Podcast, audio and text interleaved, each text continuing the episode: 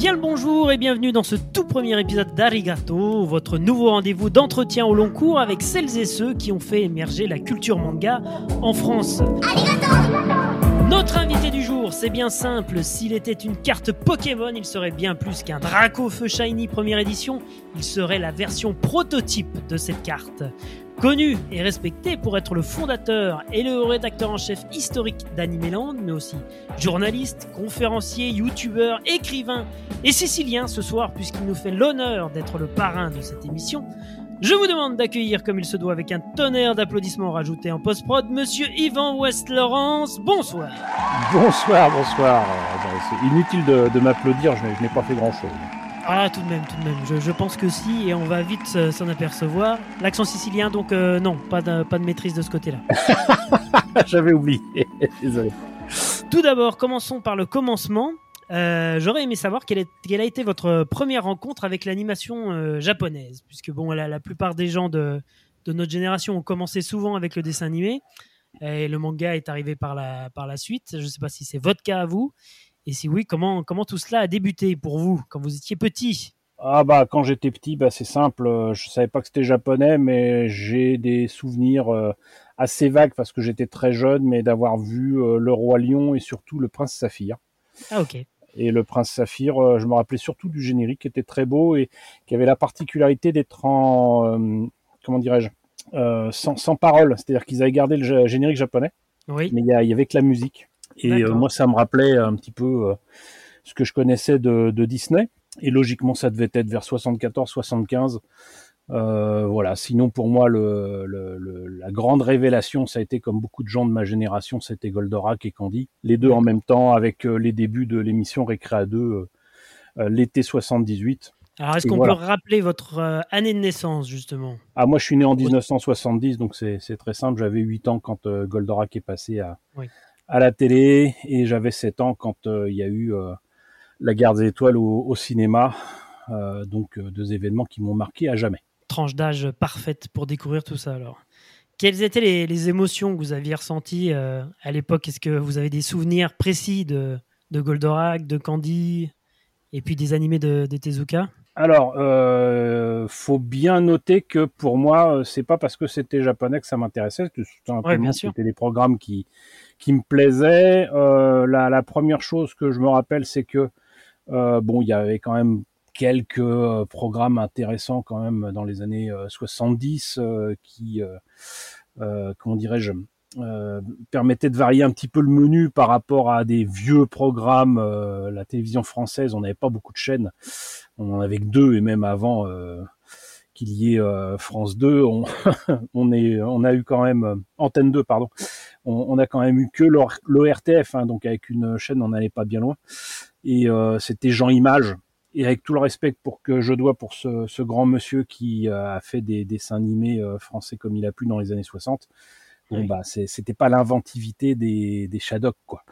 Voilà, donc euh, moi ce que je me rappelle surtout c'est qu'avec euh, Récréa 2, on avait enfin euh, des programmes et euh, une émission qui nous prenait pas trop pour des imbéciles, ce qui changera beaucoup avec le passage de Dorothée sur TF1, mais ça c'est une autre histoire. Ça, c'est euh, c'est autre chose. On y C'est reviendra autre plus. chose, voilà. Mais euh, sinon, le, le, le fait est que tout d'un coup, euh, des émissions jeunesse, euh, notamment avec Christophe Isard euh, et Oui. d'autres, euh, fleurissaient à, à droite, à gauche, mais euh, franchement, ils, ils essuyaient les plâtres et ils savaient pas trop quoi nous proposer, donc ça, ça piochait un petit peu partout euh, sur des vieilleries américaines, euh, les productions d'Anna Barbera, euh, des trucs même d'Europe de l'Est. Bon là, on va sauter un petit peu dans le temps, mais je pense immédiatement à Zora Larousse ou des, des petites choses comme ça.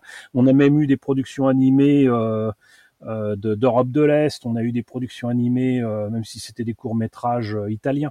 Tout le monde se rappelle de la Linéa. Oui, Il y a eu d'autres euh, petits trucs très sympathiques qui passaient lors de l'île aux enfants et plus tard de- du village dans les nuages.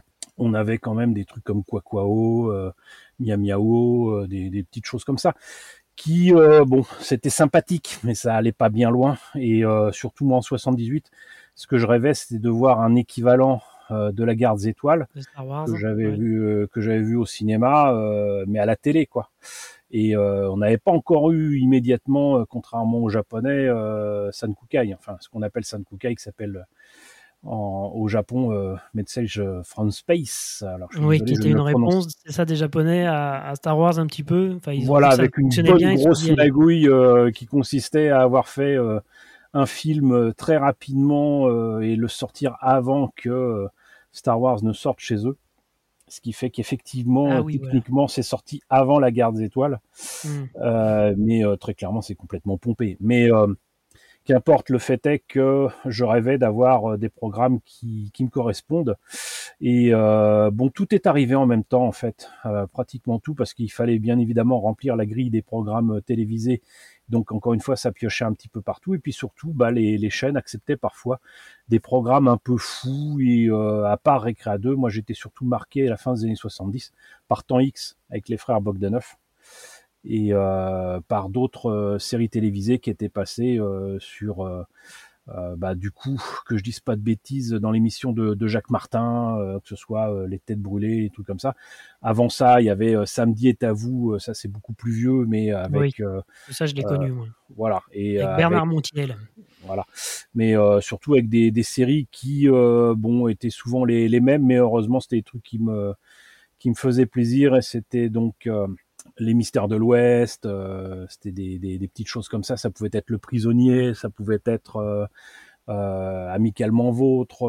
voilà, on, a eu, quand on faisait attention, quand même une, une période assez riche en découvertes, même si ça a été en dents de scie dans le sens où pour moi, très clairement, l'autre grand pic d'intérêt autour de ce qui était programmé à la télévision, c'est clairement avec l'arrivée de nouvelles chaînes. Donc d'abord Canal Plus en 84, ensuite euh, la 5 en 85 et ce qu'on mhm. appelle M6 mais qui a été buté en TV6 euh, en 86.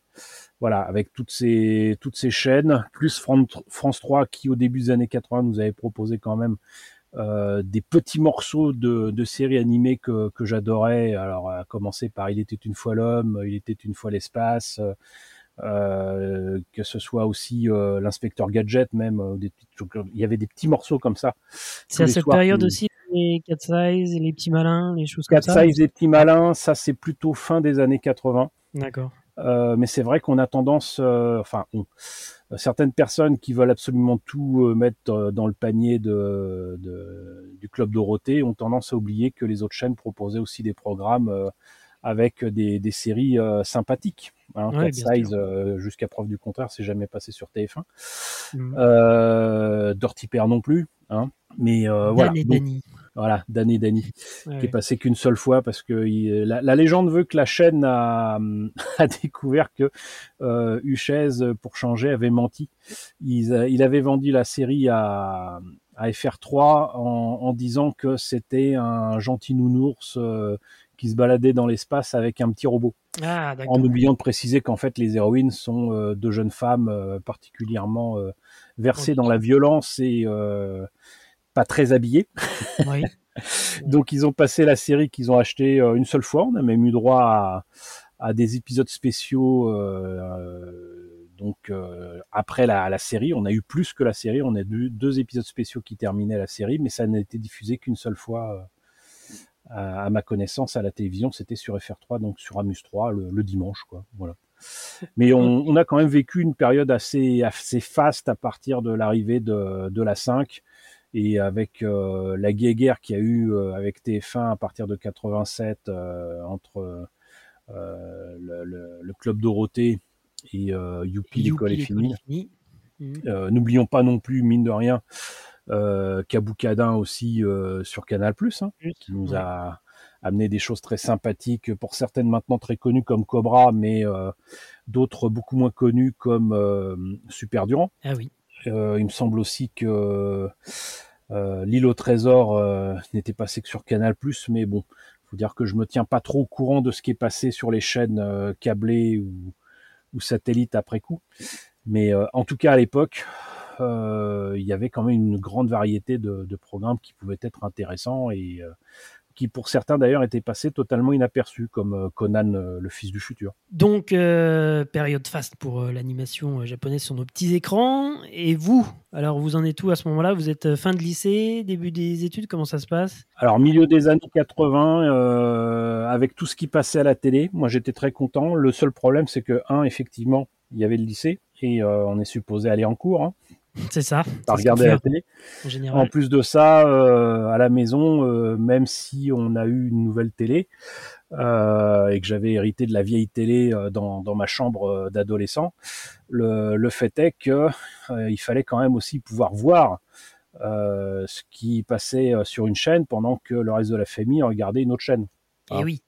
Euh, donc, euh, il y a le secret de l'époque, c'était d'avoir un magnétoscope et de savoir le programmer. Et euh, pour pouvoir enregistrer des programmes, par contre, il fallait acheter des cassettes vidéo. Et donc, bah, j'avais pas beaucoup de sous, j'avais pas d'argent de, poche. Et j'ai pris sur moi de, faire quelque chose qui est absolument pas légal. Il hein, faut quand même bien le, le signaler. Mais à côté de chez moi à Paris, il y avait les, les puces de Montreuil. Et euh, j'avais vu souvent des, gens qui vendaient à même le sol des, objets euh, à côté du, marché. Et je me suis dit, bah, pourquoi pas moi? Donc euh, du coup, j'ai commencé à, vendre certains de mes jouets, ensuite les, jouets de certains de mes camarades de, l'école. Et puis, bon, bah, je leur donnais la, moitié de l'argent que je me faisais. Et toutes les semaines, j'arrivais quand même à, à, me faire dans les 100 francs, ce qui me suffisait largement pour acheter au moins une cassette vidéo de 4 heures que ça aussi les gens s'en rappellent pas, mais non seulement les magnétoscopes. Une 240. Voilà, exactement. Et euh, les, cassettes n'étaient pas données, les magnétoscopes n'étaient pas donnés non plus. Et euh, quand on n'a pas d'argent, bah faut, faut se débrouiller quoi. Donc euh, voilà, j'étais vendeur à la sauvette. Il y a prescription maintenant, mais mine de rien, c'est ce qui m'a permis aussi de, de développer pas mal de, de, solutions pour nourrir ma, ma passion et euh, ensuite euh, carrément euh, de, passer aussi au dépôt-vente en, boutique, puisqu'à l'époque aussi j'écumais déjà les magasins de jouets pour les soldes et les, bonnes affaires. Ah oui. Et c'est ce qui m'a conduit à, faire des, dépôts-ventes dans des boutiques que j'avais découvert comme Album, Édition DS, etc. Et du coup, bah, j'ai abandonné euh, la, vente tous les week-ends au puce de Montreuil parce que bon, faut quand même bien l'admettre, euh, c'était assez mal fréquenté, ça sentait pas très bon. Et puis bah au bout d'un moment j'avais plus grand chose à proposer à la vente. Euh, et puis bah en trouvant des, trucs soldés ou à petit prix à Tati par exemple sur cette période-là vers 87-88 je trouvais des figurines Star Wars euh, dont plus personne ne voulait, euh, qui étaient euh, à peut-être 2, 2 francs 50 ou 5 francs, je sais plus, à Tati. Et je les mettais en dépôt-vente à, ADS et même là-bas, ça partait entre 25 francs et 50 francs. Et, et même les Américains étaient friands des figurines qu'on avait parce que on avait un packaging différent de, chez eux avec le fameux tri logo et on avait eu surtout une vague de, de personnages euh, qu'ils n'avaient pas eu du tout donc qui étaient très rares chez eux. Donc euh, je m'étais spécialisé dans la hum, comment dirais-je euh, la détection des cartons avec les références qui allaient bien. Ils n'avaient pas encore sorti les figurines des cartons à Tati que je disais je veux ça je veux ça je veux ça et je repartais avec des tas de cartons dans, ces boutiques-là. Mine de rien, cette euh, anecdote a, son petit intérêt, déjà parce que euh, ça explique aussi pourquoi euh, ma collection de, jouets, mhm. notamment autour de, Star Wars, mais aussi de, jouets japonais, s'est largement développée alors que bah, j'avais pas d'argent de poche déjà. mais c'est surtout que comme j'avais développé déjà un aspect un peu commercial avec ces, boutiques-là. C'est comme ça que j'ai pu les convaincre des années plus tard de prendre une page de pub euh, dans euh, le premier euh, numéro d'un fanzine qui allait s'appeler Animeland et que j'ai pu négocier ça très facilement. Voilà. Mhm. tout s'explique. Alors avant Animeland, euh, est-ce que Animart c'est avant ou après l'association? Animart a été créé euh, après pour euh, publier Animeland. Au départ, ça a été publié par une association qui Euh, on sait, on sait plus trop si elle voulait de nous, ou s'il voulait pas de nous, mais euh, c'était les pieds dans le paf. Et euh, les pieds dans le paf avaient contacté des, des, gens, enfin m'avaient contacté moi au départ pour aider un, un, type à, à, faire un fanzine qui s'appelait Téléfiction. Et il devait faire un dossier sur l'animation japonaise et il voulait quelque chose de bien enseigné et d'objectif, quoi. Et euh, au départ, c'était euh, l'ami Pascal Lafine, que euh, maintenant tout le monde sait être Pascal vous répond de, du Dorothée Magazine, et qui est responsable éditorial manga chez Tonkam Delcourt. Tonkam, oui. Et j'avais mis ces gens-là en contact avec Pascal. Et au départ, euh, pas de problème, il est allé euh, carrément au CSA expliquer ce que c'était que l'animation japonaise, que ce que les, que tout le monde pointait du doigt, euh, c'était la version française, la censure, les coupures, le générique français, voilà des trucs comme ça. Et puis tout d'un coup, bah, en fait, il a été découvert par AB. Et au lieu de continuer à aider les pieds dans le paf, bah, il a bossé avec AB, et notamment dans le Dorothée Magazine. Du coup, euh, les pieds dans le paf n'avaient plus personne pour euh, faire le fameux dossier. Ils m'ont recontacté et euh, bah, vu les délais qu'ils me demandaient de respecter, c'était un peu court et je pouvais pas tout faire tout, tout, tout seul. Hein, voilà, donc j'ai réuni autour de moi une équipe de, de spécialistes et de gens divers et variés pour proposer différents sujets. Euh, j'ai proposé euh, une rencontre avec le, le, fameux gars qui se voulait être le rédacteur en chef du futur fanzine euh, des pieds dans le paf. Et là, on a été ni plus ni moins qu'insulté. Ah Insulté par le gars. Regardez-moi ça. Qu'est-ce que c'est que cette bande de de gens qui ne connaissent pas les plaisirs de la chair. Qu'est-ce que c'est que ces types qui qui regardent encore des dessins animés à leur âge euh, à la télé. Euh, c'est le bébé qui veut manger la maman et euh, il nous a même pas laissé le temps de répondre. Il est parti en claquant la porte. D'accord. Voilà. Ambiance. Alors que je lui rendais service et que je lui amenais des gens capables de, de faire un dossier sympathique, quoi. Et donc voilà. Et on était là à se demander ce qui ce qu'il fallait faire, quoi faire, répondre, le rattraper, lui expliquer les choses avec les doigts, euh, parler avec les mains, là, comme une fameuse émission. Mhm. euh, puis en fait, non, non, non. Euh, Quelqu'un que Pascal, qui d'ailleurs avait euh, rejoint l'équipe entre temps, euh, avait ramené que je ne connaissais pas. Vincent Osé Vu a dit, bah on a, qu'à faire notre propre fanzine. Et alors là, quand on parle du fanzine, c'est Animation Mania ou c'est déjà Alors Animation Mania, c'était euh, ce que je voulais faire au lycée que j'ai abandonné parce que bah euh, quand on ah, prépare le bac, euh, on a autre chose à faire qu'un fanzine. mais l'idée était déjà là. Et donc du coup, entre ce que j'avais déjà en tête en termes de rubrique, en termes de, mise en page, en termes de, tout ce qu'on veut, euh, plus euh, l'impulsion de Vincent Zévu de, dire bah voilà, euh, utilisons ce qui était fort négatif en termes d'insultes et de, comment dirais-je d'impolitesse, de rudesse de, cette personne, faisons quelque chose de, concret et réalisons quelque chose. Et tout était là, tout était là, puisque on avait déjà vous aviez déjà la matière. Voilà, exactement. Et euh, donc du coup, bah, toutes les personnes qui étaient là euh, étaient d'accord. Euh, bon, mais comme d'habitude, on avait beau être 15 ou 20, au final, c'est Vincent Osévu et moi-même qui avons fait tout le boulot. Notamment Donc là, on parle vraiment du premier numéro, c'est ça? Premier numéro. Il se trouve que Vincent a cette particularité, c'est que il était, il, il, venait de sortir d'une école qui s'appelle l'ESCP, l'école supérieure de commerce de Paris. Et euh, en sa qualité de meilleur élève de, de l'année où il est sorti de cette école, il avait le mhm. droit de revenir dans cette école et d'utiliser du matériel informatique euh, qui ne courait pas les rues à l'époque. On est en 91. Euh, d'utiliser non seulement le matériel informatique, mais en plus d'utiliser les imprimantes laser, qui là aussi coûtaient extrêmement cher. Euh, donc du coup, bah, on a passé des jours entiers à, à retaper euh, les textes euh, qui étaient juste manuscrits, à euh, moi faire une mise en page que j'avais appris à faire d'ailleurs au lycée, c'est amusant, toujours dans cette idée de, de, faire le Animation Mania. et on a fait donc une impression des, des textes en, en, en qualité laser. qui permettait d'avoir une, une, belle qualité de, de, lecture de, la mise en page après coup, euh, plus euh, des photocopies d'images euh, pour mettre des images à droite à gauche, ce qui va donner le numéro 1. Après, le problème, c'était de pouvoir trouver le moyen de reproduire ce numéro 1 avec le budget qu'on pouvait mettre, à savoir que j'avais réussi à, mettre de, côté, moi, de mémoire, hein, c'était 2500 francs.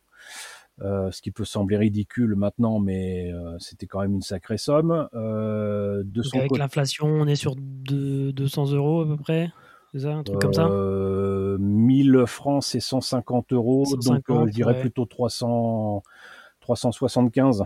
Voilà. Ouais, mais donc du coup, Vincent a mis la même somme.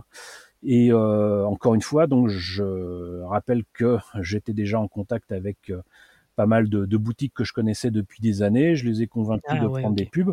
Et donc, du coup, ça nous a permis de, nous rembourser euh, l'argent qu'on était prêt à mettre euh, là-dedans. Mais il fallait quand même trouver euh, le moyen de le faire. Au départ, on a pensé, comme tout le monde, à des photocopies. Mhm. C'était beaucoup trop cher. et puis, une fin de journée où on en avait marre. On était d'ailleurs du côté estudiantin de, de Saint-Michel et pas très loin des boutiques que je connaissais, justement que ce soit euh, album, euh, DS euh, ou encore relais jeux des cartes. Et donc tout d'un coup, moi, je tombe sur une petite échoppe, pas très loin de Saint-Michel, et puis c'était un imprimeur, et il était pas loin de 19h, ça allait fermer, et je dis à Vincent, bah écoute, tant qu'à faire, on va voir ce qu'ils proposent ces gens-là. Logiquement, c'est plus cher, mais on sait jamais. Bah, grand bien m'a pris, puisqu'on est tombé sur un imprimeur qui euh, était capable de reproduire euh, tout ça pour une somme vraiment ridicule. Et euh, pour le budget qu'on avait. Et on a pu faire en plus 500 exemplaires avec une couverture en bichromie. Et mhm. c'était livré avec une rapidité sans pareil. Et donc en fait même pas un mois après nous être fait hurler dessus, on sortait le numéro 1 d'Animeland Animeland d'ailleurs, dont le titre, euh, c'est Vincent Zevi qui, l'a proposé. Il adore euh, le magazine japonais New Type et il y avait une rubrique euh, dans New Type qui s'appelle Animeland. D'accord. Et donc on l'a sorti, on a eu l'argent des boutiques, on était donc remboursé de, notre rapport financier de, de départ. les 500 exemplaires sont vendus comme des petits pains. Et euh, bah, l'aventure Animeland était, était lancée, quoi. Et on était en avril 91. Donc c'est 500 avril 91, ok. Et ces 500 exemplaires, donc j'imagine que c'est en région parisienne qu'on pouvait les trouver. Alors euh, c'est ça Ou vous aviez pu exporter déjà un peu De mémoire, je, euh sincèrement, je sais plus du tout si j'en avais vendu ailleurs qu'à Paris, mais déjà à Paris, que ce soit album ADS, ils étaient les premiers surpris à voir que ça partait comme des petits pains. C'est à ce moment-là qu'on m'a parlé d'une boutique euh, qui venait d'ouvrir et qui s'appelait Tonkam euh, du côté de Bastille et euh, à l'époque comme manga, c'est même pas c'est même pas Akira qu'ils avaient, c'était une vieille édition. le gars qui tenait la, boutique avait racheté un stock de, du vent du Nord et comme le hennissement d'un cheval noir. ah oui, de Shinomori. et euh, donc était une des rares éditions complètes, euh, enfin complètes. Ouais, chez Michel Lafon. Voilà, et donc du cri qui tue, hein, donc d'Atos Takemoto, et bah, ce monsieur c'était Dominique Verret. Mmh. Et donc c'est comme ça que j'ai pu aussi lui négocier l'achat d'une page publicitaire euh, dès le numéro 2. Et euh, voilà, donc les trucs étaient lancés. Mais à l'époque, j'avais déjà euh, développé un certain nombre de, correspondances avec des gens qui étaient du côté de Lille, des gens qui étaient du côté de Lyon, de Bordeaux, etc. Et notamment à, Lille, j'étais en, en, lien avec la Robotech French Force, qui est euh, donc l'association qui m'a mis en relation sans le savoir avec les pieds dans le paf avant la naissance d'Animeland. Donc là, on était plutôt, euh, je crois que c'était en, en, 90. Et euh, du coup, je pense que j'ai j'ai dû quand même profiter de, de ces liens pour faire déposer Animeland à, à, droite à gauche. Mais dans un premier temps, c'est clair que c'était surtout à, à Paris, mais très rapidement, j'en ai mis partout où je pouvais en dépôt-vente Et ça, ça se vendait là aussi comme, comme des petits pains. 500 exemplaires pour le numéro 1, 500 exemplaires pour le numéro 2. Il y a eu une petite pause entre le numéro 2 et le numéro 3 avec un petit souci interne qui nous a mené à fonder notre propre association, mais toujours avec le soutien des pieds dans le PAF, qui était donc Animart. Donc Animart est, né après le numéro 2. Et à partir de là, euh, on a vraiment euh, euh, lancé les, choses. En tout cas, moi, je considère que la vraie naissance d'Animeland, c'est avec le numéro 3. Bah déjà parce que je m'étais retrouvé un petit peu tout seul à l'été 91 à, faire ce que ce que je voulais faire d'Animeland et tel que j'espérais le faire avec Animation Mania. première couverture couleur, gros dossier Macros Robotech. Euh, et on est passé à euh, presque une centaine de pages, je sais plus. J'ai pas le numéro 3 sous la, main, mais le numéro 1 était vraiment famélique. Le numéro 2 était à peine plus épais et euh, le numéro 3 était déjà beaucoup plus étoffé avec vraiment le, début des, rubriques telles que je les voyais avec absolument tout quoi, que ce soit l'animation, le manga. Moi j'appelais ça manga traduit à l'époque parce qu'on a très peu, on avait très peu de choses en France à l'époque, faut quand même bien le comprendre. Euh, donc manga traduit, c'était essentiellement euh, ce qui était euh, issu des, traductions de, manga par les Américains. Moi, avant de voir quoi que ce soit en français, 87, 88, 89, bah, c'était les comics et les mangas traduits en américain, que ce soit Nausicaa, que ce soit Akira. J'ai lu Akira en anglais avant de, de, le voir en français. Euh, des petites choses comme ça. Donc, euh, il était important de parler de tout ça, de parler de ce qui était euh, publié chez nos amis italiens, espagnols, parler des CD, des, des artbooks, tout quoi. Donc, voilà, la, vraie naissance pour moi, la, gestation, si vous voulez, c'était vraiment à partir du numéro 1, évidemment. Le, le, développement d'Animeland, ça a été à partir du numéro 3. Et euh, normalement, on aurait dû être euh, magazine à partir du, du numéro 18. Mais euh, bon, c'est une autre histoire, ça ne s'est fait qu'à partir du numéro 22. C'est les aléas de, de, la vie, et, mais on est, on est resté fanzine 5 ans. D'accord. Moi, je crois que c'est à partir de cette période-là, euh, numéro 3, 4 ou 5, que, j'ai dû vous connaître, mais je ne sais plus comment je vous ai connu. Euh, j'ai connu surtout l'association Animart. Alors, euh, quel, dans quel euh, magazine ou à quel endroit j'ai pu avoir votre adresse? Parce que je me souviens, euh, j'ai eu ma carte de membre de l'association euh, Animart mmh. parce que vous proposiez également à la commande, si je me trompe pas, euh, des OST, euh, des artbooks, de ce genre de choses. Exactement, avec. Euh, alors au, départ, ça devait. Comment c'est arrivé jusqu'à moi tout ça Bah, je pense que logiquement, il devait y avoir des, des papiers. je faisais des petits tracts à donner justement à mes mes correspondantes et mes correspondants. pour les mettre dans les boutiques d'abord de BD. Moi, j'avais pensé surtout toucher les, les, boutiques de BD ou de, comics euh, qu'il y avait un peu partout en France. Euh, moi, j'étais vraiment dans une petite ville, il n'y avait pas de boutique spécialisée. Ah. Après, je suis allé sur Dijon, mais euh, peut-être dans un magazine parce que on était à peine né que le magazine Tilt avait parlé de nous.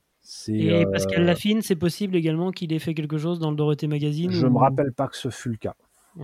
par contre, on a travaillé un petit peu par le biais de Pascal avec du coup AB euh, parce que euh, Pascal avait réussi à, obtenir des, cassettes vidéo qu'un label de, de, AB avait sorti et qui est presque tombé dans l'oubli hein, jusqu'à sa ressortie euh, de, chez Manga Video. Je pense à La Cité Interdite. Ah oui, de, City, de, Kawajiri. Mais il y mhm. avait un autre, une autre heavy, un autre film japonais d'animation un peu adulte qui était Crystal Triangle, qui était sorti également et on avait proposé Crystal Triangle et euh, donc euh, la cité interdite à la vente dans dans Animeland. Bah, je crois que c'était à partir du numéro 2, peut-être 3, je sais plus, mais euh, le fait est que ça m'a beaucoup étonné parce qu'elle nous a dit que AB considérait que c'était un flop monumental et que du, coup comme ils ont en fait, on était les seuls à avoir vendu leurs cassettes et euh, on en avait vendu quand même un bon paquet. Et, euh, parce que vous vous adressiez vraiment au public qui recherchait ce genre de produit. il y avait le public cible avec nous. Et euh, bah, du coup, alors que le chèque était prêt pour leur envoyer bah, forcément leur part, ils nous en ont fait cadeau ce qui nous a permis d'acheter euh, notre premier ordinateur d'association qui était un Atari. Un Atari 4 mégas STE, euh, parce que euh, je faisais la mise en page, je faisais déjà la mise en page sur ordinateur, la PO était sur Calamus. Ça, ça, ça avait été des, des comment dirais-je, des, des, bons conseils bah, de celui à qui je dois la première annonce concernant l'existence d'Animéland dans un magazine professionnel qui était Tilt. Bah, c'est Douglas Alves qui qui a sympathisé avec nous et euh, donc qui nous a conseillé sur l'achat de, de, cet Atari qui, qui permettait d'avoir euh, pour un, un, budget assez modeste euh, un ordinateur, euh, le logiciel qui allait bien et puis surtout l'imprimante laser qu'il me fallait absolument pour pouvoir imprimer un texte correct. Parce que là aussi on s'en rappelle pas, mais à l'époque il y a toute une histoire de, de police de caractère, d'affichage sur écran, d'autres qui étaient vectorisés et qui permettaient d'imprimer. Il fallait que ces textes soient lisibles sur euh, la page.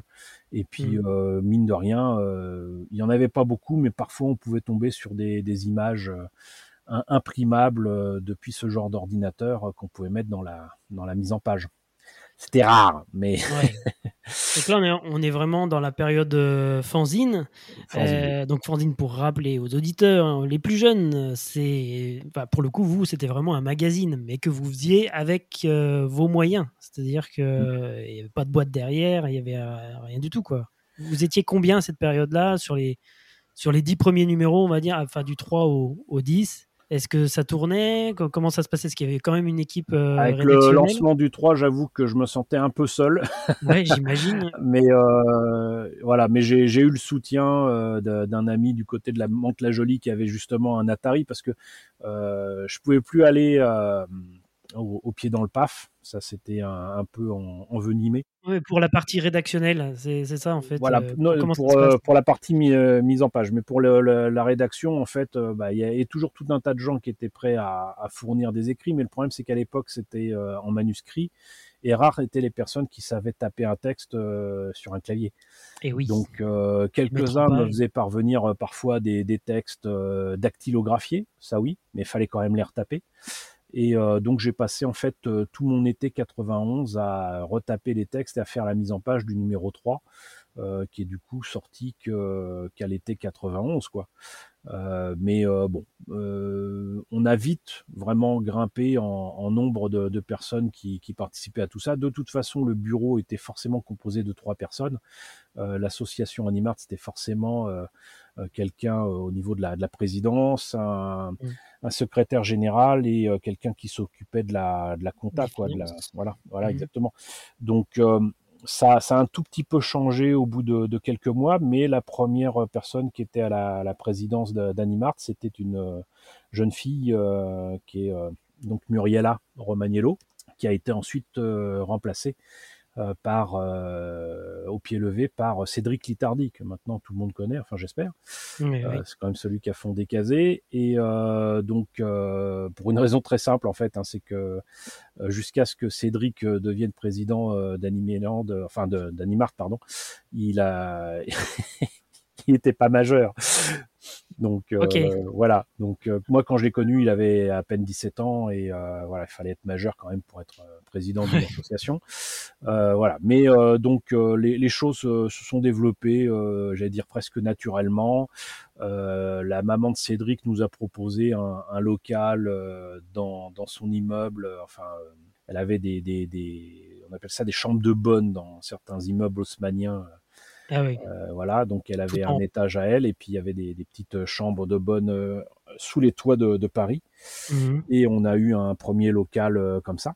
Et donc après, on a, on a fait notre petite vie et on, s'est développé. Mais je dirais que période fanzine, j'avais quand même déjà des, dizaines de personnes qui participaient à la rédaction mais euh, qui participait vraiment à la mise en page, euh, etc. Euh, c'est venu petit à petit. Encore une fois, on a tous appris sur le tas, que ce soit moi, que ce soit d'autres comme Olivier Fallet.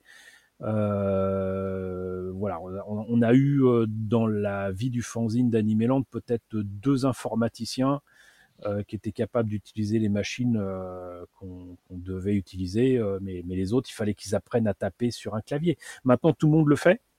Mais à l'époque, euh, c'était pas courant du tout, quoi. Moi, je mmh. savais le faire parce que j'avais appris à, taper sur une machine à écrire euh, traditionnelle.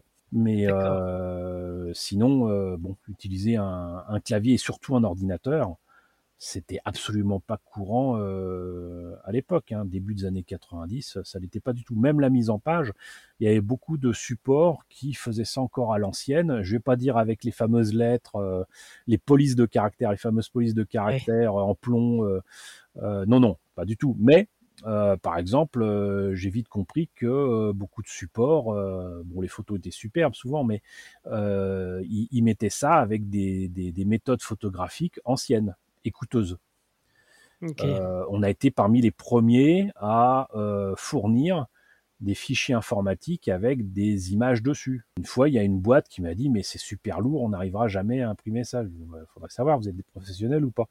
Puis ça nous a donné, je sais plus c'était quel numéro, mais euh, il y a un numéro, une couverture qui nous avait carrément tout déplacé, changé les polices parce qu'ils n'avaient pas les soi-disant les polices de caractère, ils nous avaient mis des des polices courriers et tout. C'était une couverture d'Animeland avec euh, Bubblegum Crisis. Euh, je sais plus si c'était le 11 ou le 12. Enfin, moi, j'étais mais furieux. Le problème, c'est que il me, il me fallait les, on appelait ça des, des bromures, mais enfin, il fallait faire flasher le, document en couleur pour faire au moins. il n'y avait pas de BAT à l'époque. Comment ça se passait justement? Est-ce que vous aviez quand même une, un tirage type ou euh, Non, parce que pour ça, il aurait fallu, euh, il aurait fallu pouvoir euh, faire une, un BAT couleur en, en, photographie qui aurait coûté facilement dans les 500 francs, quoi. Et oui. Et ça, c'était pas rien. Euh, Et euh, là, je pouvais pas me permettre. Euh, les, budgets étaient toujours un petit peu serrés, même si je faisais toujours en sorte que le succès du précédent numéro euh, permette de faire évoluer le, le, fanzine. Bah, je pouvais pas dépasser un certain budget pour la réalisation et pour l'impression, etc. Maintenant, le fait est qu'après avoir, comment dirais-je, développé certaines méthodes, il me fallait aussi euh, avoir les, éléments d'impression à une certaine date. Si je donnais rendez-vous à un imprimeur et que je disais bah je suis désolé j'ai pas la couverture, j'allais passer pour un, abruti, j'allais me faire appeler Arthur. Là on est euh, toujours sur 500 euh, exemplaires ou Ah non ça a vite évolué. Hein. Si je me rappelle bien, je crois qu'on était passé déjà à 800 ou 1000 exemplaires pour le numéro 3. Alors pour une raison très simple, c'est que pour faire pour diminuer les coûts euh, si je me rappelle bien, je crois que j'avais fait imprimer la couverture avant le reste et j'en ai fait 1000 exemplaires. Et euh, ça peut sembler beaucoup, mais quand il y a que la couverture, euh, même moi je pouvais le porter. et j'étais allé donc chez un imprimeur aller chercher ça, et puis après il fallait que je trouve quelqu'un pour faire tout simplement l'intérieur de du fanzine en, qui était entièrement en noir et blanc à l'époque. Et c'était en dos carré collé ou c'était Ah non non dos carré collé c'est beaucoup trop cher. Euh, c'était forcément agrafé. Le dos carré collé c'est beaucoup plus tard. Ça hmm. c'était beaucoup plus rigolo à faire mais euh, beaucoup plus tard et ça c'était vraiment à la période euh, fin, fin du, du, fanzine avec le numéro 18-19. Euh, voilà, c'est pour ça que j'ai ça en tête, oui, avec voilà. Tombeau des Lucioles. oui, oui, Tombeau des Lucioles, je crois que c'est le 15. C'est le 15 et c'était pas dos carré collé, c'était ah, dos piqué. On appelle ça un dos piqué quand il y a les agrafes. D'accord, d'accord. J'aurais dû prendre mon Big Bang animé avec moi, il est juste à côté en plus. Je suis pas sûr que ce soit précisé tout ça, mais si je me rappelle bien, mon premier dos carré collé, c'était le numéro 18-19. Parce que il y a déjà c'est un numéro qui est fait 132 pages et euh, qui me tenait à cœur parce que bah on était euh, pas mal en retard. Il y a, y a, eu pas mal de chamboulements dans, dans l'équipe, euh, des personnes qui étaient parties. et donc moi j'espérais pouvoir lancer une société de presse et, faire d'Animeland un, un magazine. Ça n'a pas été possible. Ça m'a beaucoup retardé et finalement c'est qu'au numéro 22 que, que je suis sorti en kiosque. Avec City Hunter. Oui, voilà. Ah, là, je suis bon. Là, là je suis bon. Ouais, ouais. Je, je, je, je déteste cette couverture. C'est le violet que vous avez pas? Euh, Bah le violet qu'on avait fait sur euh, Quark Express, c'est pas très heureux. Le détourage était sympa sans plus, mais euh, ce numéro 22 en fait me comme dirait le réalisateur de Cowboy Bebop, quand on lui demande ce qu'il se rappelle de Cowboy Bebop, bah lui, il a dit pour l'anniversaire qu'on a fêté à Japan Expo avec lui et le reste de son équipe, lui, ça l'a lui rappelait de mauvais souvenirs. Bah moi, c'est pareil. Ah, le numéro 22, c'est pareil parce que bah c'était des, euh, des, des, une période vraiment très compliquée. Euh, j'avais plus de j'avais plus de chômage. Euh, j'y ai mis vraiment toutes les dernières parcelles d'énergie que, que j'avais et j'en avais ras-le-bol. J'en avais ras-le-bol et c'était des, des, des, des, bâtons dans les roues de, de, partout, y compris le destin voulu que quand j'ai lancé la société animée Manga Press, AMP, euh, bah en fait la France était entièrement en grève. Je rigole maintenant, mais à l'époque, j'ai pas rigolé du tout. J'ai même dû acheter un vélo pour pouvoir aller euh, d'une administration à une autre, euh, à la préfecture de police, à ceci, à cela, pour pour la paperasse, euh, pour voir les NMPP pour la distribution en kiosque, même aller en vélo jusqu'à Boissy, Saint-Léger pour aller voir les gens de, de Torcy québécois. C'était à Torcy, pardon. C'était pas à Boissy, mais c'était pas loin. c'était loin en banlieue et il n'y avait pas de transport il n'y avait pas de métro, il n'y avait pas de RER, il y avait que dalle. Et euh, j'en avais sincèrement ras-le-bol. J'en avais ras-le-bol. Je suis sorti de ce numéro 22 totalement épuisé, mais c'est le, le succès que je n'attendais pas de ce numéro 22 qui m'a donné de la force parce que dès le numéro 23, on le voit dans la couve, euh, je, suis ressorti de tout ça requinqué comme jamais. Euh, j'ai fait, si je me rappelle bien, le 23, c'est avec une couverture Gunsmith Cats. Et euh, donc le, fait est que à partir du numéro 23, là aussi pour moi, c'était la, vraie naissance du, magazine, avec une belle couve, des sujets parfaits. Enfin voilà, c'était c'était vraiment mieux lancé avec le, le numéro 23 et les, les numéros suivants avec en plus euh, plein de choses qui allaient, qui allaient sortir en, en 96. 96, faut le rappeler, à, à l'époque au cinéma, il y avait euh, les films de Dragon Ball qui sortaient. Ah oui. Il y avait Porco Rosso, euh, il y avait Ghost in the Shell. Mais alors, juste avant qu'on qu parte sur cette partie-là, ouais. Euh, le magazine, parce que euh, à vous entendre, on a l'impression que vous étiez un peu euh, seul au monde. Pour monter une boîte comme Animé Manga Press, faut Enfin, ça se fait pas comme ça. Je veux dire, euh, il faut avoir des infos et il n'y avait pas Internet. Donc, comment est-ce que comment est-ce que vous vous renseignez pour euh, pouvoir mettre en place tout le ça Le contenu rédactionnel ou le, fait de monter une boîte?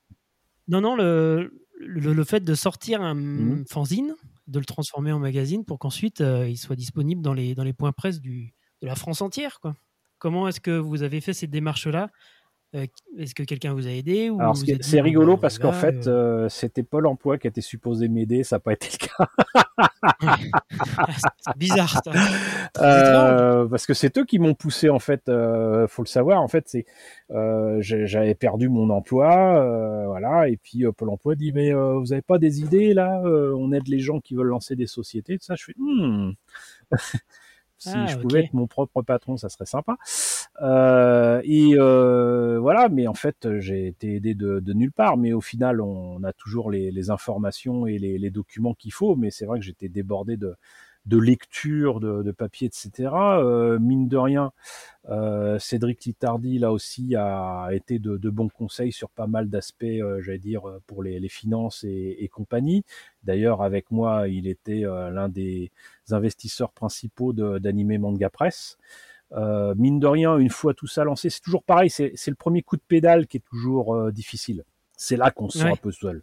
Mais une fois qu'on a lancé la machine, bah, euh, du moment qu'on est la locomotive, bah il y a, y a, des gens qui viennent et puis qui vont aider à, à mettre euh, le charbon dans dans dans dans, dans la loco, hein, euh, qui vont dire tiens c'est marrant de, de, faire sonner le le sifflet, qui, qui vont mettre de l'huile ici, qui vont mettre des wagons derrière et, et voilà et sur la fin du, du, du fanzine avec le numéro 20 mmh. 21 on est sur combien d'exemplaires du coup ah là, là on était à 5000 ah ouais, donc là, il fallait vraiment euh, faire quelque chose. Oui, du coup. oui, oui, oui. oui bah, de toute façon, euh, comment dirais-je? Pourquoi il y avait 5000 exemplaires et que d'ailleurs, à partir du euh, 18-19, c'était à partir du 18-19 qu'il y, a, qu y a eu 5000 exemplaires. Quand on fait euh, quelque chose d'imprimé ou même de fabriqué, plus on en fait, moins ça coûte. Ouais, il faut ouais. bien le comprendre, ça, c'est que c'est le, le, prix de, de revient à l'unité euh, coûte moins quand on en fait plus. Il se trouve qu'avec un magazine, c'est évidemment le cas, avec un livre aussi. Et euh, avant, on était à euh, 2500 exemplaires euh, jusqu'au numéro 17, et ça me convenait très bien. Sauf que des fois, quand j'avais besoin d'un petit peu plus de posters, que j'avais besoin d'un petit peu plus d'exemplaires, euh, je faisais ce qu'on appelait le 1000 plus. Euh, non, là, c'était pas le 1000 plus, ça, c'était pour le magazine. Mais bon, il y a l'imprimeur qui m'a dit, mais tu sais que là, en gros, t'en, ferais deux fois plus, ça te coûterait à peine plus cher. Et euh, c'était vrai, c'était vrai. Le seul problème, c'est que j'avais pas compris qu'après, il fallait se coltiner les, les numéros pas vendus. Mais ça, c'est une autre ah histoire. Ah mais le, le, fait est que du coup, au niveau des, ventes, c'est beaucoup plus intéressant. Ça permet même éventuellement euh, d'améliorer des choses et notamment ce que ça, ce que ça m'a permis de faire, c'est de, de, mettre des pages couleurs à l'intérieur. Euh, du fanzine. Euh, une partie restait en noir et blanc, le reste était en, en couleur. Et, et, voilà, donc j'ai gardé cette même logique avec le, magazine. Par contre, euh, les débuts, bah, comme on n'avait pas beaucoup d'argent, si je me rappelle bien, on avait peut-être fait euh, dans les 20 000 exemplaires mais euh, pour une distribution en kiosque, on m'avait dit que c'était vraiment ridicule. Et c'est vrai que c'était pas génial, mais euh, on, en est, on en avait vendu quand même euh, presque 50%. C'était un petit peu en dessous. Et c'était suffisant, bah, du coup, avec les, les, numéros suivants, pour en, faire autant, si ce n'est plus. Et puis on a, on a grimpé petit à petit. Mais donc, fanzine, les derniers fanzines, c'était 5000 exemplaires. le numéro 22, donc euh, c'était à peu près 20 euh, 000. Euh, et donc du coup, bah après on a grimpé, grimpé, grimpé. Et à ma période, à mon époque, à moi, j'ai grimpé jusqu'à 50 000.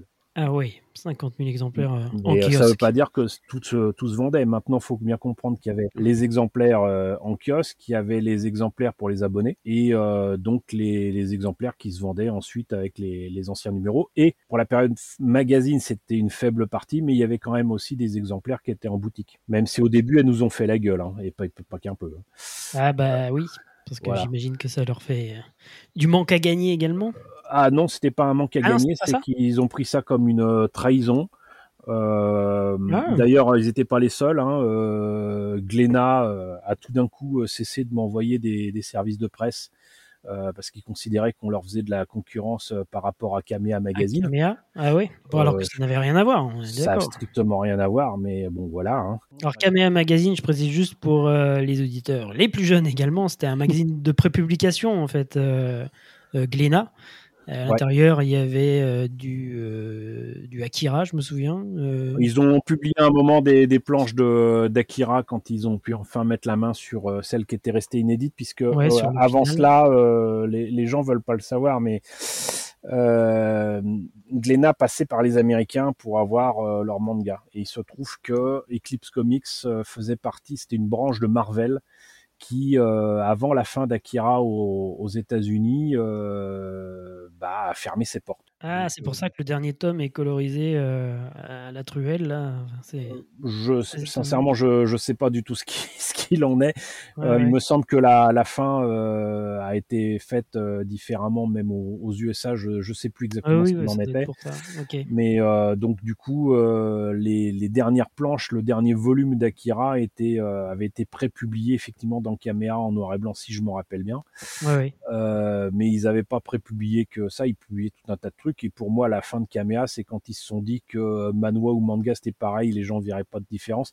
Ils ont même publié, je crois, euh, du Dirty Pair d'Adam Warren qui est très sympa, mais qui est pas du manga, ça vient pas du Japon. Et puis quand c'est tombé entre les mains d'une rédaction qui faisait pas la différence entre euh, les films asiatiques et euh, l'animation japonaise, c'était fini quoi. Mais bon, ça c'est que mon avis moi. Ils n'étaient pas contents, donc. Ils n'étaient pas contents du tout. Et euh, les boutiques, euh, bon, ils ont dû moi, être je dirais encore moins contents quand, pardon, je vous voilà, quand, vous avez publié Tenchi Muyo, alors. Tenchi Muyo, non, parce que de toute façon, personne ne l'avait. Et par contre, euh, si je me rappelle bien, Pierre Valls m'avait contacté quand ils avaient eu l'intention de, de, publier Tenchi Muyo chez Pika. C'était peut-être même chez Manga Player, je sais plus.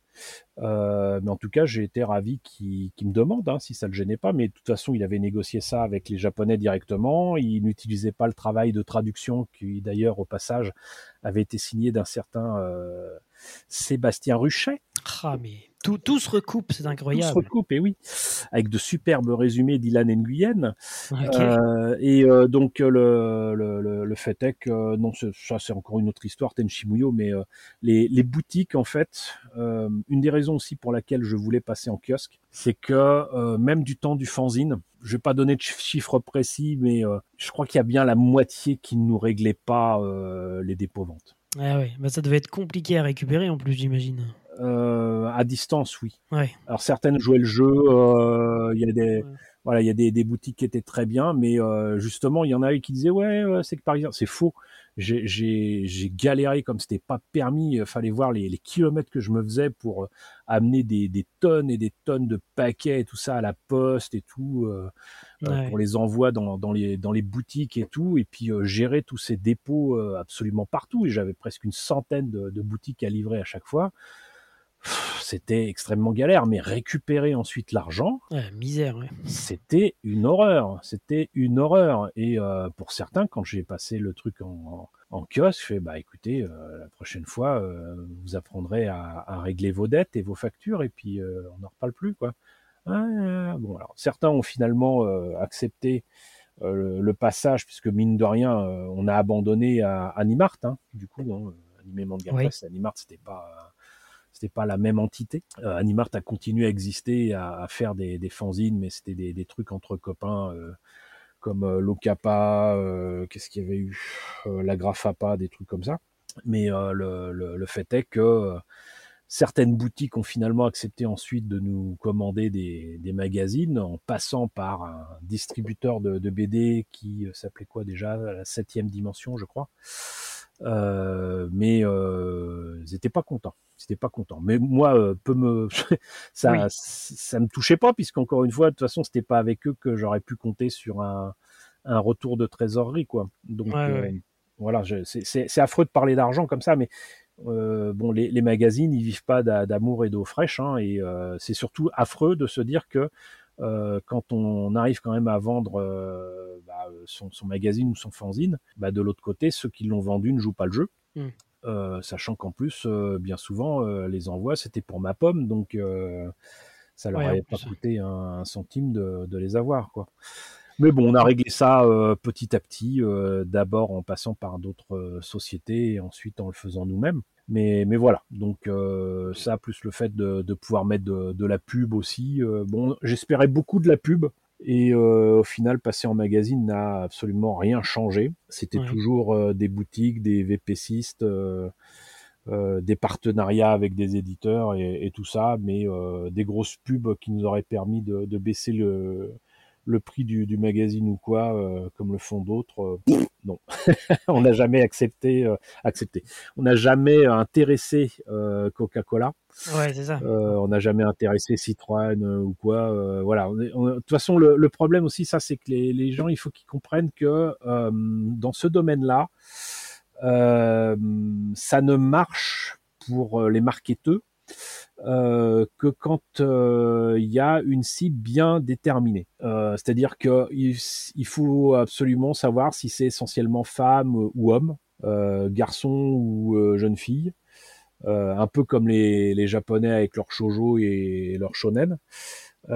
si on, ils ont affaire à un support qui intéresse autant les filles que les garçons, ça leur va pas. Si ça intéresse en plus autant euh, les jeunes que les jeunes adultes, voire les adultes tout court, ils sont perdus. Ils sont perdus. Voilà, donc ça, ça les intéresse pas parce que du coup, il y a, ils peuvent avoir un public cible, mais c'est à l'époque c'était un public cible qu'ils ne connaissaient pas. Et puis c'était oui, c'est voilà, c'était quelque chose de vraiment nouveau euh, à l'époque. Euh. Mais euh, voilà, mais on a on a pu se développer grâce aux, aux, ventes en kiosque, grâce aux abonnements et on, on, a vu de vite pu développer des, des, des partenariats avec les, les éditeurs naissants. Euh, en fait, on est arrivé en kiosque sans le savoir à une période charnière où tous les éditeurs euh, historiques euh, sont installés, que ce soit Tonkam, que ce soit euh, Pika qui était manga player, euh, bon Glena était là depuis euh, tout, avant tout le monde, mais Kana allait allait sortir. Qu'est-ce qu'il y avait d'autre Mine de rien, Delcourt allait découvrir d'autres titres que ceux qu'ils avaient déjà.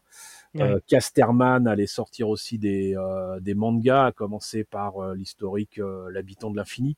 Oui. Euh, des, des, choses comme ça. Donc il y avait tout ça, mais il y a aussi les éditeurs vidéo, c'est-à-dire que c'est le début euh, euh, donc de, de, de Kazé, c'est le début euh, de, de, de, de la grande distribution de manga vidéo. l'arrivée des animés au cinéma, même si ça n'a pas marché pour Porco Rosso. Mhm. voilà, donc c'est le, le, vrai début d'un marché supposé niche mais euh, finalement d'un public adulte, voire jeune adulte, euh, s'intéressant à l'animation japonaise ou du manga, c'est vraiment en 95, milieu des années 90, on va dire, que tout, tout s'est lancé, tout s'est développé, euh, sans que personne se concerne en plus, c'est assez rigolo. voilà, donc plein plein de choses à, à développer avec en point de mire. nous depuis 93, notre truc c'était vraiment de, de, faire découvrir le, le studio Ghibli. Oui. Et euh, pour Corosso, ça a été un sacré coup de massue, quoi, que, que ça fonctionne pas. Après, il était difficilement accessible aussi euh, au cinéma. Hein. Enfin, je me souviens, moi, hmm. d'avoir voulu euh, aller le voir et puis c'était pas disponible dans ma petite bah, Voilà, c'est le, le, problème, c'est qu'à l'époque, là aussi, les jeunes générations peuvent pas le comprendre avec leur salle numérique. mais le, le fait est qu'une bonne distribution en, en salle, euh, au cinéma, euh, ça dépendait du nombre de copies et oui, c'est disponibles.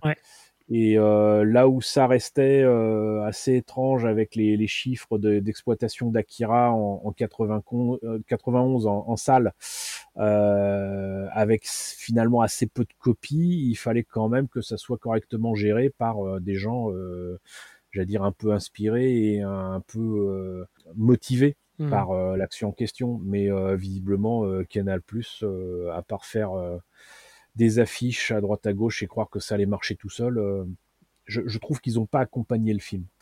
Et voilà. Mais il y a, y a, un autre truc à prendre en compte, c'est que en 95, alors que les potes et moi-même, on avait à peine un quart de siècle, hein, 25 ans, mine de rien, commençait à émerger la prochaine génération de gros fans de manga et d'animation japonaise, qui étaient euh, les, les, jeunes qui avaient grandi avec Dragon Ball et le Club Dorothée. Et euh, ça, ce qui a révélé tout ça très clairement, c'est euh, l'exploitation des films Dragon Ball au cinéma. enfin des produits Dragon Ball Z aussi en France, alors que on en exigeait euh, à corps et à cri depuis 92-93. Et euh, donc tout ça, encore une fois, ça se mélange. C'est-à-dire qu'on commençait déjà à voir émerger une seconde génération, qui n'était pas spécialement la génération Goldorak Albator, mais plutôt euh, Zodiac euh, Dragon Ball. Donc tout ça, ça peut s'expliquer sur plein d'aspects, mais le fait est que il y a eu un traitement très différent entre donc Ghost in the Shell avec Christophe Gans derrière et euh, Metropolitan Film Export. Euh, AB qui tenait absolument à ce que Dragon Ball euh, soit le succès qu'ils avaient enfin décidé de d'embrasser, je vais dire, suite à leur future disparition de, de, de, TF1. Et le, le, truc, c'est que, bon, à côté de ça, Canal Plus a, pris certainement ça comme un, un, un truc gagné d'avance alors que ça ne l'était pas et euh, ça fait un nombre d'entrées ridicule. Je crois que c'était euh, peut-être 20 ou 25 000 entrées. C'est rien du tout. Et euh, voilà. Et donc du coup, c'est ce qui les a poussés à dire, bah puisque c'est comme ça, on ne sort pas Totoro. Alors mmh. qu'ils auraient dû sortir Totoro dès le début, quoi. Mais bon. Ils l'ont diffusé donc sur Canal Plus. Alors ils l'ont sorti en cassette vidéo avec TF1 vidéo. Et euh, la première diffusion, en fait, c'était effectivement à la télé lors du festival d'Annecy. Ah oui, voilà. Euh, ils ont ils ont passé Totoro sur euh, Canal mais comme ça, quoi, du genre. Oui, oui. Voilà, voilà, qu'est-ce qui, qu'est-ce qui arrive là Je crois que d'ailleurs à cette période-là, on avait commencé à voir apparaître programmé euh, notamment sur Arte, le tombeau des qui va le passer, euh, qui va passer le film assez régulièrement. D'ailleurs, il y a deux titres qui sont euh, les, les best-sellers de, de Kazé depuis le début de Kazé. Ça a toujours été Lodos et le tombeau des Lucioles. Deux styles, deux ambiances. Ouais, mais bon, c'est c'est assez rigolo. C'est-à-dire qu'à chaque fois qu'ils se disent bon, c'est bon, on va pas le ressortir tout le monde là, bah si, ça marche. ouais. voilà. Mais donc il y a y a y a plein de choses à peut-être à étudier à, à ce niveau-là, mais le, fait est que euh, ça n'a vraiment bougé que euh, avec euh, Disney, enfin plus exactement Gaumont Buena Vista en France, et surtout donc les, les, gens de Gaumont Buena Vista en France qui étaient vraiment inspirés et motivés et qui voulaient vraiment que ça, ça marche, qui étaient vraiment surexcités à l'idée que leur boîte mère euh, ait acheté les, droits d'exploitation mondiaux. Des gens, pour le coup, euh, qui savaient ce que c'était que du dessin animé, donc qui peut-être aussi comment le placer, comment le vendre, comment le distribuer. Exactement, mais c'est surtout que quand il y a une boîte comme Disney qui dit à un cinéma, bah, pourriez prendre mon film. Ouais, voilà, on dit pas bah, non. Si le cinéma dit non, mm. bon, voilà, il va, il va être plutôt mal catalogué. je me souviens d'une levée de bouclier à euh, l'époque. Euh, bon, il n'y avait pas encore les réseaux sociaux, mais s'il y avait eu Twitter mm. euh, à cette époque-là, il se serait fait défoncer, je pense. Que les gens disaient quoi Mais pourquoi Mickey va s'approprier le studio Ghibli et ils vont faire n'importe quoi.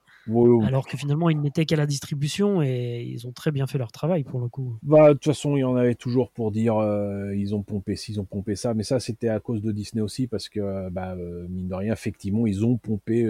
Et oui. le roi Léo pour, le roi Lion, pour le roi Lion hein, ça c'est clair, net et précis. maintenant, le fait est que Jean-François Camilleri, pour pas parler de la maison mère aux États-Unis, euh, c'est un vrai amoureux de, de Ghibli et il ne rêvait que d'une chose, c'était de voir les films de Ghibli, de Miyazaki et de Takahata euh, passer en, en, France. Quoi. Sur grand écran. Et euh, mmh. pour la petite histoire, d'ailleurs, euh, Mononoke était déjà prêt euh, moins d'un an après sa sortie au, Japon en 97. Euh, j'ai présenté la première avant-première en sous-titré français à Valenciennes auprès d'un public médusé à la demande euh, donc euh, de, la boîte de com qui s'occupait de tout ça. J'étais allé là-bas. Bon, normalement, c'était quelqu'un d'autre de HK Vidéo, si je me rappelle bien, qui devait présenter ça. Mais sincèrement, il, il était un collab sur le cinéma asiatique mais il connaissait rien sur l'animation japonaise, encore moins le studio Ghibli.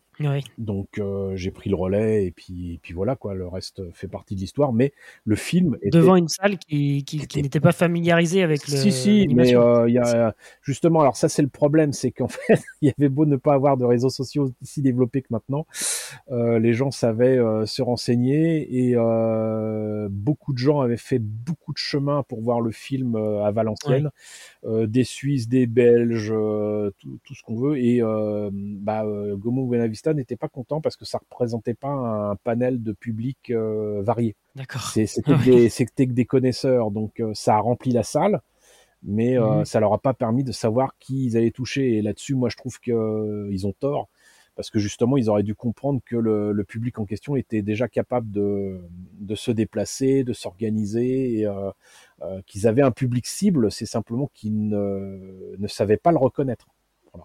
Ah mais euh, le, fait est que le film aurait pu sortir en France en 98. On a dû attendre un petit peu, mais deux ans. Quel film Et pour le coup, euh, voilà, il a été beaucoup mieux distribué euh, que Totoro, évidemment, même que Ghost in the Shell que j'avais réussi à voir moi. Alors c'est pas tout à fait vrai, parce que Princesse Mononoke, ils ont fait exactement le même nombre de copies que Totoro avec GBK Film. En fait, ils ont, je pense qu'ils savaient vraiment pas comment distribuer le film jusqu'en janvier 2000. Et euh, Marc Bonny de GBK Film a négocié les droits avec Canal+, euh, les droits qu'ils avaient perdre hein, d'ailleurs. C'était, ils étaient en fin de, de droit euh, sur Totoro et sur Porco Rosso. Et Marc Bonny ne voulait pas entendre le fait que Totoro n'aurait une vie en France qu'en vidéocassette et à la télé. Et donc, euh, il a utilisé l'argent qu'il a eu avec Kirikou, donc le film de Michel Oslo. Et euh, il a euh, contacté Canal pour avoir bah, la, fin de droit de Totoro. Donc ça devait durer peut-être six mois, neuf mois. Sachant qu'en plus, il n'aurait pas eu les droits ni vidéo ni télé. Donc uniquement la sortie cinéma. Et il a été aidé là-dessus avec l'AFCAE, donc l'association française du cinéma art et essai, euh, pour faire comprendre que Totoro c'était pas n'importe quoi, que c'était pas les, les, trucs qui passaient à la télé sur le club Dorothée, etc. Et qu'il fallait voir ce film. Et il a sorti ça en décembre 99 avec 99 copies. Il pouvait pas faire plus. D'accord. C'était déjà pas mal. Et euh, il se trouve que euh, je sais que Gomu Buena Vista a fait 100 copies pour Princesse Mononoke. Il a peut-être plus circulé après, je sais pas. Mais... Il a certainement beaucoup plus circulé parce que bah, même si GBK Film euh, a son réseau avec notamment les salles art et essai, euh, bah, Disney et Gaumont Buena Vista de l'époque, euh, eux, ils touchaient les salles qui n'étaient pas art et essai. Donc c'était déjà les Gaumont, les Pâtés, les hmm. UGC, les machins, voilà, qui sont pas spécialement art et essai. donc effectivement, il y en a eu un, un petit peu partout. Mais il y avait, en tout cas au départ, que 100 copies. Et d'ailleurs, si je me rappelle bien, je dis ça de mémoire, hein, mais il me semble que ça n'a fait que 500 000 entrées début 2000 pour euh, le Shiro, par contre, quelques années plus tard, euh, ça fait quand même trois fois plus, hein, 1 million 500 000. Mais même ça, par rapport à un Disney normal, euh, pour Gaumont Buenavista, c'est peanuts.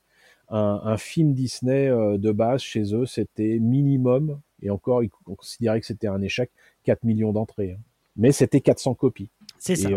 voilà. Et, Oh non, on n'est pas sur le même nombre de copies, mais euh, bon, maintenant pour Shiro, j'ai pas le nombre de copies en tête, mais le, fait est que euh, ça aussi, les jeunes générations ne peuvent pas le comprendre avec le numérique, mais euh, faire des copies 35 mm, c'est pas gratuit. faut les reproduire, faut les stocker. Hein, quiconque a vu des, pellicules 35 mm, surtout pour des films de deux heures, savent que c'est grand.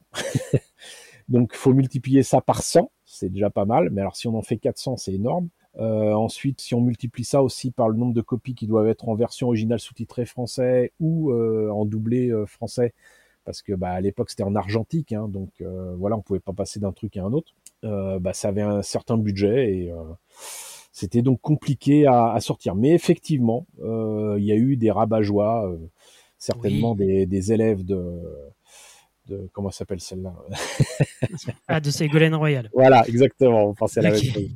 Euh, de toute façon, il y a toujours des, des rabat partout, y, compris chez les fans. Hein, donc euh, voilà. Aujourd'hui, oui, bien sûr. mais euh, donc il y a, y, a, y a eu des levées de boucliers de partout, mais les gens ont quand même, grâce à Princesse Mononoke, pas spécialement Totoro, mais avec Princesse Mononoke, ça a été une grosse gifle. On a, on a senti un, un virage à ce moment-là, également dans la presse euh, ciné, mais aussi. Euh, ouais, parce qu'en en fait, euh, Gaumont Buenavista a payé des voyages au Japon à pas mal de gens, y compris les, les vilaines personnes de Télérama, qui ont fini par retourner leur veste. Bah tant mieux, mais le, le, fait est que c'est assez amusant de se rendre compte que dix ans auparavant, la grosse claque, c'était Akira, pour de l'animation japonaise adulte de, de qualité, hein, c'est pas n'importe quoi, Akira quand même. Euh, et puis euh, bah, finalement du, Mononoke puis du Shihiro euh, début des années 2000, à peine dix ans plus tard. nouvelle grosse claque, mais pour une autre génération de, personnes. Encore une fois, j'insiste bien là-dessus. Pour moi, je pense que sincèrement, c'était là aussi la génération Dragon Ball, voire la, génération Pokémon euh, ah oui, déjà. Et eh oui, bah oui, Pokémon 98 euh, hein, ah pour euh, le succès dans le monde. Donc 2001, 2000 pour Princesse Mononoke et je crois que Shiro c'était quoi 2001, 2002. Ah je sais plus à quel moment c'était sorti en France, mais peu de temps après le, Japon hein, quand même, hein, moins d'un an. Et faut bien comprendre que si je fais un parallèle avec ce que j'ai vécu moi à 10-12 ans, bah, euh, imaginons que en 98, j'ai 8 ans, je découvre les cartes Pokémon, je suis les séries Pokémon à, à la télé, je peux même aller au cinéma avec les parents pour voir des films Pokémon. Les premiers films Pokémon en France étaient distribués par Warner. Hein. Ouais, ouais. Et euh, les, voilà, les gens y allaient pour avoir les, les fameuses cartes. Hein, donc, euh, il y a des cartes collector à prendre au cinéma. Mhm. Euh, donc, on a 8 ans en 98. Bah, 2000, on a 10 ans. Euh, moi, quand j'avais 10 ans, euh, j'étais passé de Goldorak à Capitaine Flamme, Albator, euh, quantité de choses comme ça. Il était une fois l'homme. J'allais voir Il était une fois l'espace. J'allais pas tarder à découvrir Ulysse 31 bah imaginons quand même que donc en 2001-2002, donc euh, ces gens qui avaient 8 ans en 98, ils ont 12 ans. Bah je devine bien que en voyant un truc comme euh, non seulement Princesse Mononoke, mais ensuite euh, le voyage de Shiro, ça va leur parler quoi. Là, on est pile poil dans, dans, dans la génération qui va grandir avec ça, qui va se reconnaître dans les personnages, sachant qu'en plus début des années 2000, bah, c'est aussi les années Harry Potter. Voilà. Donc non, mais tout est lié parce que bon, euh, parler de l'animation japonaise, c'est une chose, mais par rapport à la, pop culture euh, et ce que certains appellent geek, ce que j'aime pas trop, euh, tout, est lié. C'est la lecture de, certains romans fantastiques ou de science-fiction, avec le développement donc non seulement de, Harry Potter, le retour pour moi malheureux avec la, prélogie de, de, Star Wars lancée en 99 et qui se termine en 2005. Tout ça, c'est c'est lié et plein, plein, plein de, films euh, devenus légendaires qui, sortent euh, entre temps, quoi. Sachant que se développe aussi euh, le marché vidéo, les premiers DVD, euh, les chaînes satellites, les chaînes euh, câbles, etc., etc., etc. Donc voilà, tout, tout se développe en, en même temps. on a fait un, un, grand bond en avant. J'aurais voulu qu'on reparle un petit peu Allez. De, des prémices du magazine Animeland. Donc mm. surtout par rapport aux, aux, couvertures, comment ça se passait au sein de la rédaction pour choisir les sujets et puis les couvertures qui allaient faire la une du magazine? Bah, euh, déjà, c'était en rapport avec l'actualité. Oui, hein. oui, forcément. Euh, ensuite, euh, bah, pour le choix de, certaines couvertures, ce qui aidait beaucoup, c'était d'être en contact avec les ayants droit et les éditeurs, notamment vidéo, qui allaient sortir des trucs et qui étaient ravis, du coup, d'avoir une couverture animéland consacrée à leur sujet. Mhm. mais souvent, on était précurseurs, oui, très clairement on était précurseurs. Je pense immédiatement à deux sujets qui m'ont pas spécialement touché, euh, qui étaient Lane euh, et Berserk. Oui, oui, oui. Les numéros de Lane et Berserk qui étaient pour tous les deux, si je me rappelle bien, des numéros d'été, euh, ont très très bien marché et se sont vendus comme des petits pains. Ouais, le 53 pour Lane. Et le 83 pour Berserk. Et vous avez fait aussi avec Toy Story. Alors tout ce qui était couverture pas japonaise, euh, ça marchait moins bien et ça me gênait énormément parce que on parle là de Toy Story, mais on avait fait faire une image spécialement à Cartoon Network pour les Powerpuff Girls aussi. On ah avait fait une euh, couverture euh, des comment ils appelaient ça déjà Super Nana? Mais le, le, fait est que bah, moi je considère que le meilleur moyen de défendre l'animation, y compris l'animation japonaise, c'est de parler de toute l'animation et de faire comprendre que, que ce soit des trucs euh, soi-disant à destination des enfants, ce dont on peut douter, ah notamment pour les dessins animés qui passent sur Cartoon Network. euh... Ce que je veux dire par là, c'est qu'en faisant une une avec Toy Story, euh, aujourd'hui bien sûr, Toy Story c'est Toy Story, mais à l'époque Toy Story c'est rien. Ça, ça n'était pas encore découvert, c'est de l'image de synthèse, ah c'était boudé par beaucoup de gens. Et voilà, donc encore une fois, précurseur quoi quelque part. Mais l'image, on l'a eu avec euh, avec Disney euh, qui, qui, distribuait ça. Donc c'était cool. Moi, j'allais pas dire non. Hein. Voilà, c'est pas pareil pour plus tard avec DreamWorks. bah, pendant des années, j'ai suivi la production de Tarzan, par exemple. Il a fallu que je réfrène mes ardeurs. On a vu quand même Glenn Keane. qui a travaillé donc sur Tarzan et à qui on doit le fait que la, la moitié du film ait été fait en France au studio Disney Montreuil. Euh, bah, euh, j'avais déjà rencontré Glenn Keane et discuté de, du film euh, dans leurs locaux deux ans avant que le film ne sorte. Mais je pouvais pas en parler immédiatement, donc ah c'était extrêmement gênant. Mais il y avait déjà une reconnaissance de, du support qui était animé là autour de, de l'animation. Et moi, j'en étais ravi et il fallait absolument qu'on en cause, quoi, quoi quoi qu'en disent les autres. Hein. Euh, moi, je sais qu'une fois, j'avais, on parlait de levée de bouclier tout à l'heure, mais euh, je me rappellerai toujours d'un cartooniste à Toulon où euh, il y avait tout un groupe de, de rageux, on va les appeler comme ça, euh, qui étaient venus presque manifester devant le stand d'Animéland parce qu'ils n'étaient pas contents parce qu'on avait fait un dossier sur les gargoyles. Ah J'ai fini par discuter avec eux. Un par un, ils sont partis. Il y en a qu'un qui est resté. Il a fini par dire Ah bah oui, vous avez raison. Bah hmm. oui, voilà. Alors bah, justement, vous parliez de euh, cartooniste avant de continuer à, à défricher l'histoire du magazine. parallèlement à la montée en puissance d'Animéland, il y a l'arrivée des salons spécialisés. Euh, des conventions, euh, alors évidemment cartoonistes, il y a Planète Manga, Japan Expo évidemment, mais aussi Angoulême qui commençait tout juste euh, dans ces années-là à autoriser les espaces pour les, mangas. C'est pas vrai. c'est pas vrai du tout. bien avant la naissance d'Animeland, début des années 80, c'est Atos Takemoto, donc du Krikitu, qui avait fait le, premier dossier important autour du, du manga, et c'était je crois en 82.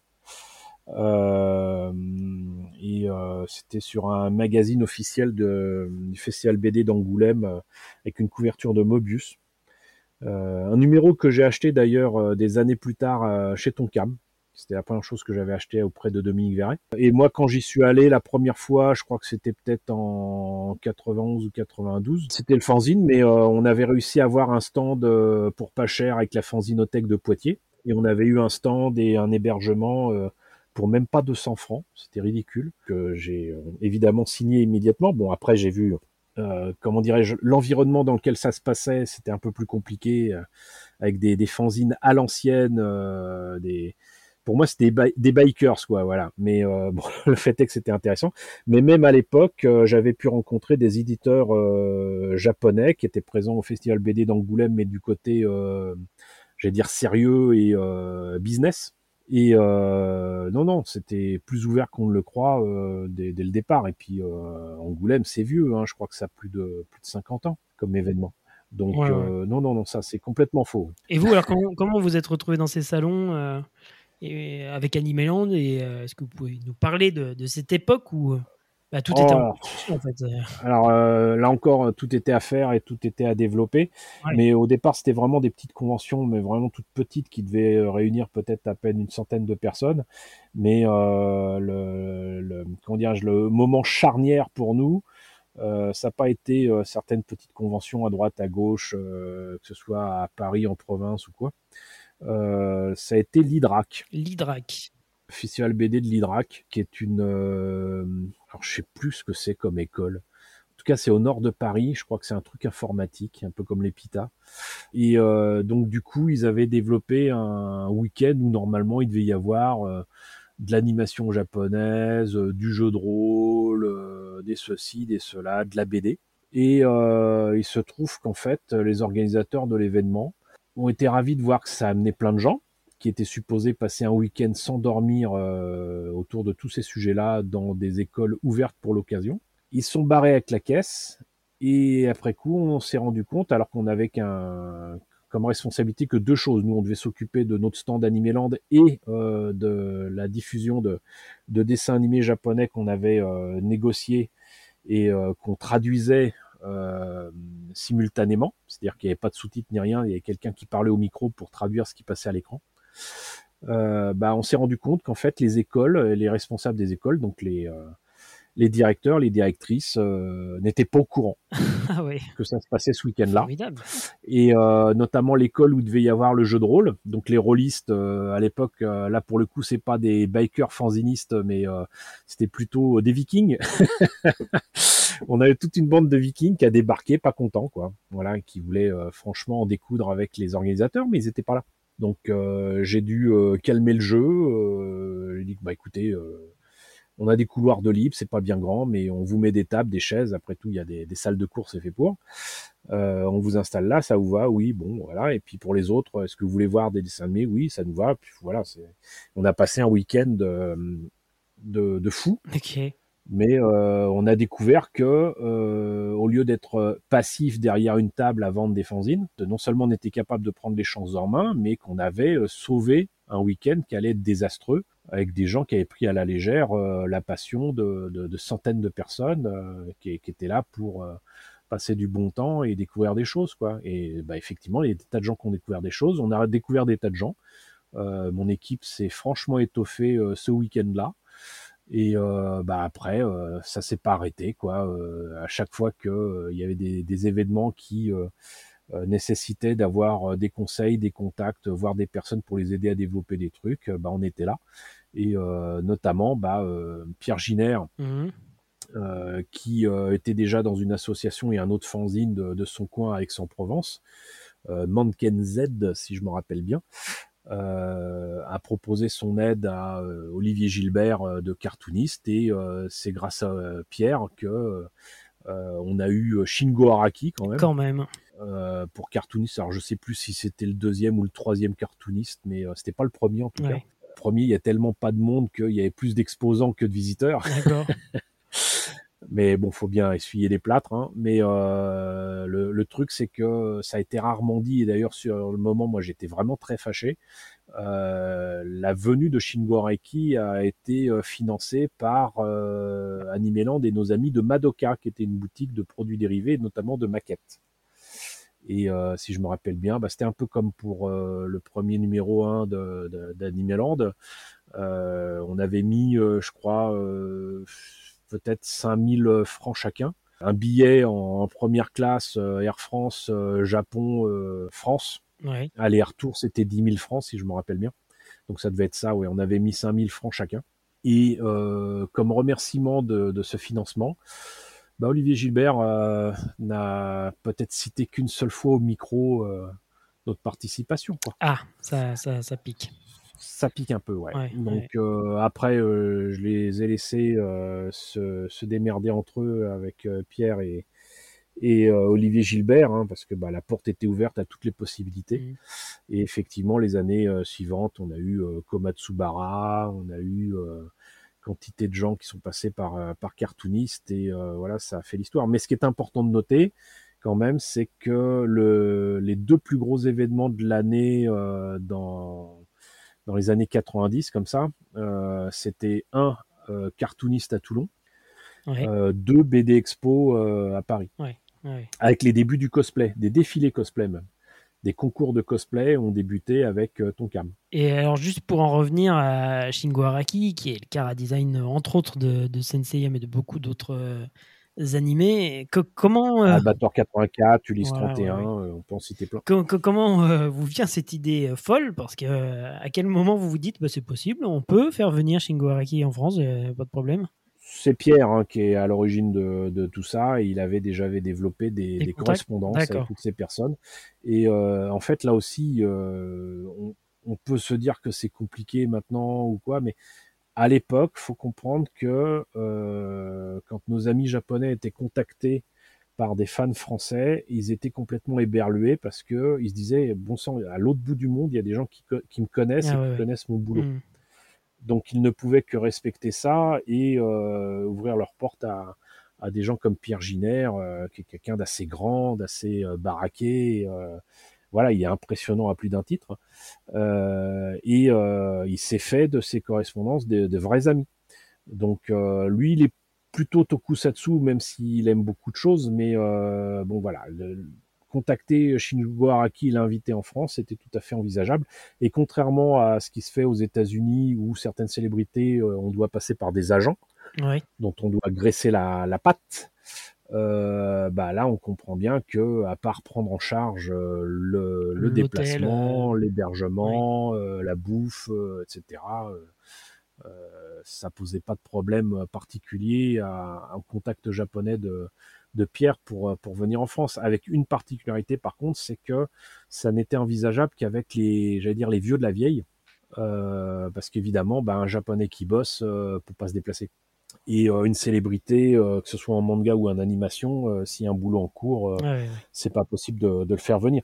D'ailleurs, Miyazaki l'avait dit dans une planche inédite sur la fin de, de Nausicaa, euh, l'avant-dernier euh, volume de, de Nausicaa, la, première édition qu'ils avaient sortie euh, au Japon. Ils avaient eu une planche que Miyazaki avait dessinée à l'occasion de son passage à Annecy en France, donc en 93. Et il s'excusait auprès des lecteurs d'Animage du fait qu'il était en retard parce qu'il était allé en France. Ah ouais, ouais. Et ça aussi, faut, faut le comprendre, c'est que bon, le festival d'Annecy, déjà à l'époque, même si c'était une fois tous les deux ans, ça durait une semaine. Euh, lui était venu au moins cinq jours. Euh, bah, entre le déplacement du Japon à la France, euh, le décalage horaire, puis le retour au Japon et devoir se réhabituer au décalage horaire, bah, il s'était pris plus d'une dizaine de jours dans la, dans la, tronche. Quoi. Mais on a vu la même chose avec Osamu Tezuka quand il était venu à Angoulême, justement, où il avait fait une, une planche expliquant son voyage. Il était passé incognito là-bas à l'époque. Euh. Ah oui, oui, oui. Bah, euh, D'autant qu'il euh, avait quand même profité de son, son, passage en France. Alors je sais pas si c'était à cette occasion-là ou à une autre, mais pour rencontrer quelqu'un qu'il admirait beaucoup, qui était Paul Grimaud. Ah oui. Ah oui. Si je me rappelle bien. Et oui, donc il y, a, y, a eu une rencontre entre Paul Grimaud et Osamu Tezuka, j'en suis presque certain. Et euh, mais, mais voilà, donc euh, c'est du, du, moment que les personnes sont libres, il n'y a, y a, y avait pas de souci euh, à l'époque. Ça doit être un peu plus compliqué maintenant. Euh, mais le, le, fait est que bah, c'est arrivé à point nommé parce que malheureusement, euh, Monsieur Komatsubara, on l'a on l'a perdu mmh entre temps. Pierre, il continue d'être, comment dirais-je, une source inépuisable de contacts et de, de bonnes idées même auprès de Japan Expo. Hein. Oui, on le voit régulièrement euh, sur les scènes. Euh, et oui. Il traduit les, propos des, des, artistes invités. Voilà, donc euh, si je me trompe pas, en plus, ça doit faire maintenant presque une trentaine d'années qu'il s'est installé, qui, qui vit et qui travaille au Japon, quoi. Donc voilà, c'est, j'allais dire, ça aide. Forcément. je sais que ça fait au moins 25 ans en tout cas qu'il y est, mais le, le, le, fait est que euh, bah, fallait tout simplement oser. Mais si ça n'avait pas été par, par Pierre, ça aurait pu passer par certains de nos contacts déjà mieux développés que nous et plus professionnels qui sont en Italie, voire en, Espagne, peut-être même du côté des, Américains. Hein. Mais bon, très souvent, je me suis rendu compte que bah, suffisait tout simplement de se, lancer. Et puis, contrairement à ce qu'on pouvait penser, il n'y avait personne pour, pour mettre des bâtons dans les roues, pour faire de la concurrence, parce que personne ne le faisait. il n'y avait rien. Il n'y avait rien. Donc, voilà. Euh, c'est plus compliqué maintenant parce que les événements sont beaucoup plus eh gros. Ben justement, quel regard vous portez sur l'évolution de ces conventions qui aujourd'hui euh, mm. ont largement dépassé le, le, CNIT de la défense? Oh là oui, bah déjà que la dernière année au CNIT de la Défense, il faisait plusieurs fois le tour de, de l'arche. C'était complètement fou, ça. Il voulait, à un moment, j'avais accompagné un ami euh, qui voulait fumer dehors. un vigile voulait pas nous laisser re-rentrer. Ah ouais. Alors qu'on avait des, des, badges exposants et, et pro et tout. D'accord il a fallu que je monte parce que l'ami en question est d'origine japonaise. Je fais écouter ça, c'est un invité japonais. Euh, je l'ai laissé sortir pour fumer. Euh. maintenant, il faut qu'il rentre. Il y a une conférence. Ah, ok, ok. D'accord. Bien joué. il y a prescription hein, maintenant. C'était il y a 20 ans. Aujourd'hui, ça se passe plus comme ça, euh, mais c'est fou. Cette, Non, ça, ça va. Franchement, la dernière fois que j'étais passé à Japan Expo, c'était en 2019. Ouais. Et pour une raison que j'ignore encore maintenant, j'avais beau avoir un badge presse, j'étais pas supposé pouvoir aller au, coin presse, ce qui m'a beaucoup étonné.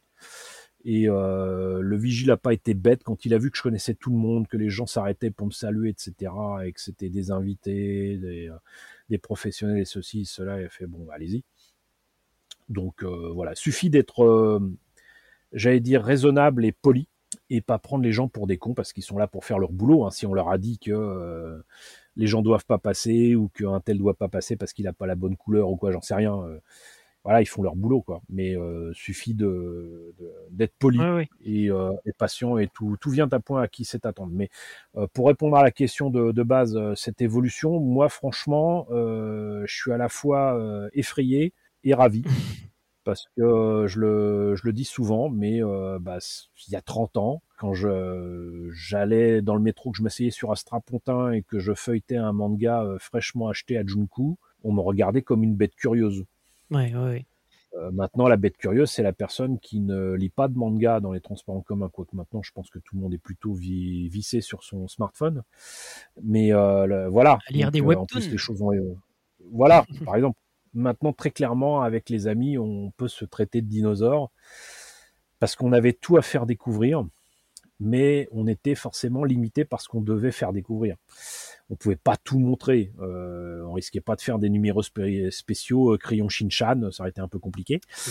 Euh, donc on, passait vraiment euh, ce qu'on aimait, ce qu'on avait découvert, nos coups de cœur, quoi. Et quand il y a des, choses que, qui moi me dépassaient ou que j'aimais pas trop, j'ai laissé ça entre les mains de, gens qui étaient des spécialistes et qui, aimaient bien le sujet et voilà, et ça passait crème. Mais maintenant, franchement, je devrais faire un magazine sur tout ce qui sort en France, et j'allais dire tout ce qui sort au Japon et qui est disponible partout. Je pourrais pas.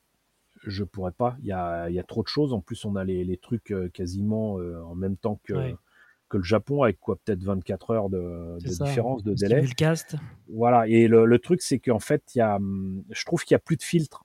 On a, on, on, on prend tout ce qui vient. Et euh, moi, je suis totalement dépassé par euh, tout ce qui, est, ce qui est mis à disposition. Mais d'un autre côté, je ne peux être que ravi pour ceux qui euh, peuvent avoir accès à tout ça parce qu'ils y ont accès plus facilement que nous. Ils ont pas, pour certains, ils ont même plus la barrière de la langue. Hein, voilà, écouter des trucs en japonais, c'est normal. Les, les choix bah, aujourd'hui sont difficiles à faire parce qu'on a tellement bah, trop de choses, bah, de choix justement que autant à l'époque, enfin moi, je suis de 78, donc j'ai connu Tonkam euh, quand il sortait un peu de tout et finalement euh, bah, tout ce qui sortait je le lisais alors qu'aujourd'hui euh, on peut plus faire ça évidemment mais on est obligé de, choisir et c'est presque un algorithme qui se fait dans notre tête et on va plus vers tel titre ou tel titre alors qu'à l'époque, on lisait du, du, shonen, du shoujo, du, tout, ce qui pouvait nous. Il n'y avait pas de catégorie dans notre tête, puisque tout ce qui tout ce qui venait du Japon, c'était trop bien. Exactement ça. C'était c'était un peu la folie, mais euh, c'était suffisamment limité pour qu'on puisse euh, tester un peu de tout. Et euh, insistons là-dessus de manière légale. c'est totalement, c'est totalement impossible. Mais euh, c'est surtout qu'en plus, euh, bon, sincèrement, euh, il y a à boire et à manger, quoi. Voilà. Et effectivement, le problème, c'est ça, c'est que quand quelqu'un est lancé sur un sujet en particulier, on voit bien sur les réseaux sociaux, c'est c'est quoi votre truc préféré?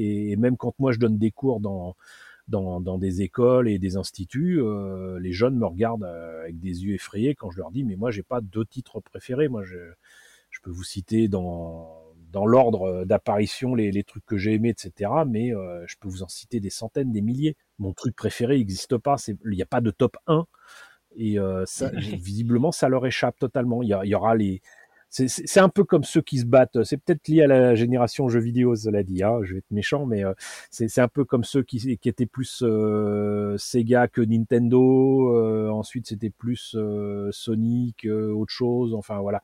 Et je pense que c'est la, la, la, même façon de de voir les choses qui est finalement assez limitée. C'est-à-dire que la, la, seule grosse différence que je vois avec ma génération, euh, j'allais peut-être même dire notre génération, euh, c'est que on avait l'esprit plus ouvert, peut-être même le cœur plus ouvert, euh, là où actuellement, euh, par nécessité, parce que sinon c'est un tsunami d'informations qui leur arrive sur la tronche, euh, bah, les gens sont beaucoup plus fermés, sont beaucoup plus fermés dans leur passion, beaucoup plus fermés dans leur euh, centre d'intérêt. Et euh, c'est dommage, c'est dommage, euh, parce qu'en plus de ça, euh, là on parle d'animation japonaise, éventuellement de manga, mais si on rajoute à ça les comics, ce qu'on a maintenant en série télévisée, en film, mais le, le, le, fait est que voilà, il y a plein de choses.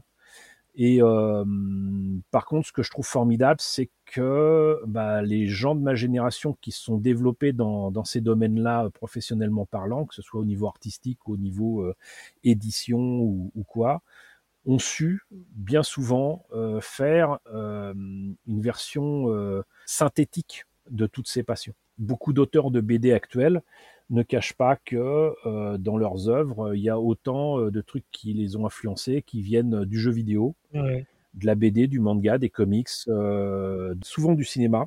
là où avant la BD c'était aussi une influence musicale, souvent le rock. Mais euh, le, le, le, fait est que là, on a vraiment des, des, des générations. Alors bon, moi, j'ai déjà euh, un demi-siècle, hein, mais euh, c'est assez rigolo de, voir que finalement, il y a d'un côté des centres d'intérêt qui semblent totalement centrés sur le, Japon, et de l'autre côté, ces personnes-là s'intéressent quand même aussi aux films qui sortent au cinéma autour des super-héros, hein, faut pas se mentir. Tout ce qui est euh, fantastique, euh, film d'horreur, euh, frissons, euh, etc. Parce que les, plus jeunes aiment frissonner un petit peu avec, même quand ils ressortent du scream, ça m'a fait amuser, Insidious ou, ou quoi. faut, faut voir comment les, les gens y vont beaucoup plus volontiers qu'à mon époque. Ouais. Et euh, maintenant, bah, euh, même pour un autre domaine qui n'a rien à voir avec l'animation japonaise et le manga, je suis ravi de voir que les gens ont accès plus facilement que moi à mon époque, même il y a 25 ans, j'avais beaucoup de difficultés à avoir du Star Trek. Euh, même si après ça avait été diffusé sur Canal Jimmy, j'avais pas Canal Jimmy, donc je m'achetais des, cassettes en anglais sans, sans sous-titres ni rien. Maintenant, euh, on peut trouver les, les, saisons assez facilement en DVD, en Blu-ray. Euh, c'est disponible sur Netflix, sur Paramount+.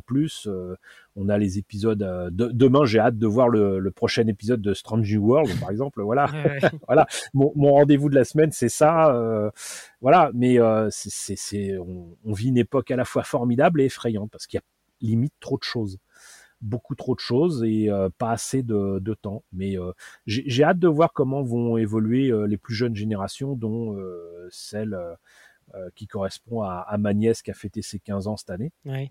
Parce que on en avait discuté un petit peu, mais je reste persuadé que ce qui est formidable aussi dans l'époque qu'on vit actuellement, mis à part les périodes de conflit et tous les problèmes qu'on vit avec une montée du fascisme et d'idées bien dégueulasses euh, qui ont pourtant pas fait euh, les, les, beaux jours de l'Europe euh, dans les années 40. Mmh. Le, le, fait est que on a quand même là des générations qui ont eu des enfants qui eux-mêmes sont versés dans la même pop culture. Et ça donne une nouvelle génération de, de jeunes qui sont moins limités par les, choix des, parents.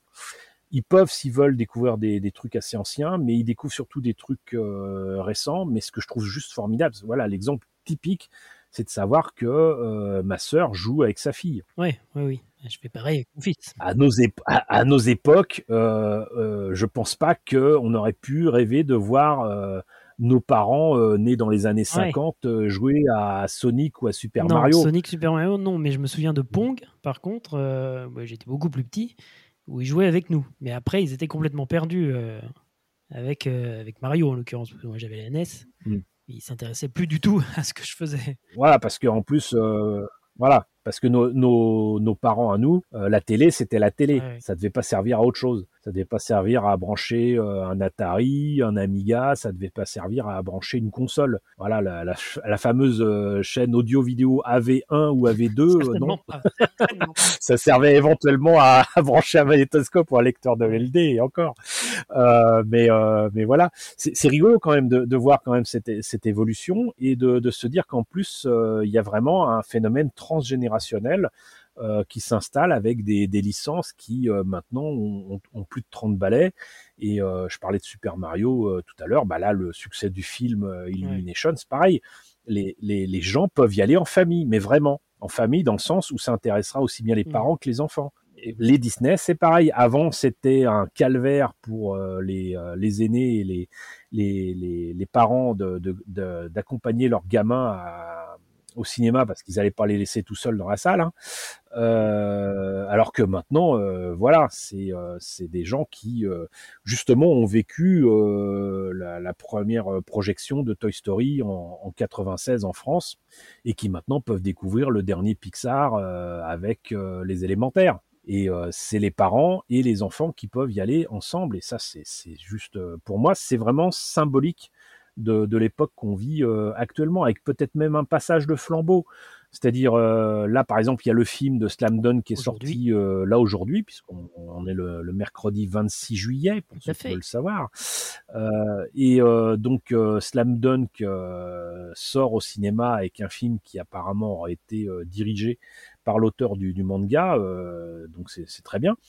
Et bah, pour ceux qui ne le savent pas, bah, ce truc-là existait déjà il y a, il y a presque 30 ans. Donc, euh, si certains ont encore les, les vieilles éditions du, du, manga, ils peuvent éventuellement les, les confier à leurs enfants euh, s'ils veulent savoir ce que c'est, ou peut-être même, euh, je sais plus si la série était sortie en France. Euh, en tout cas, pas sur des chaînes hertziennes, peut-être sur le câble, mais j'ai pas souvenir. Bon, ça m'a pas empêché de, de, de, les voir en japonais et d'avoir les musiques en, en, CD, je les ai encore.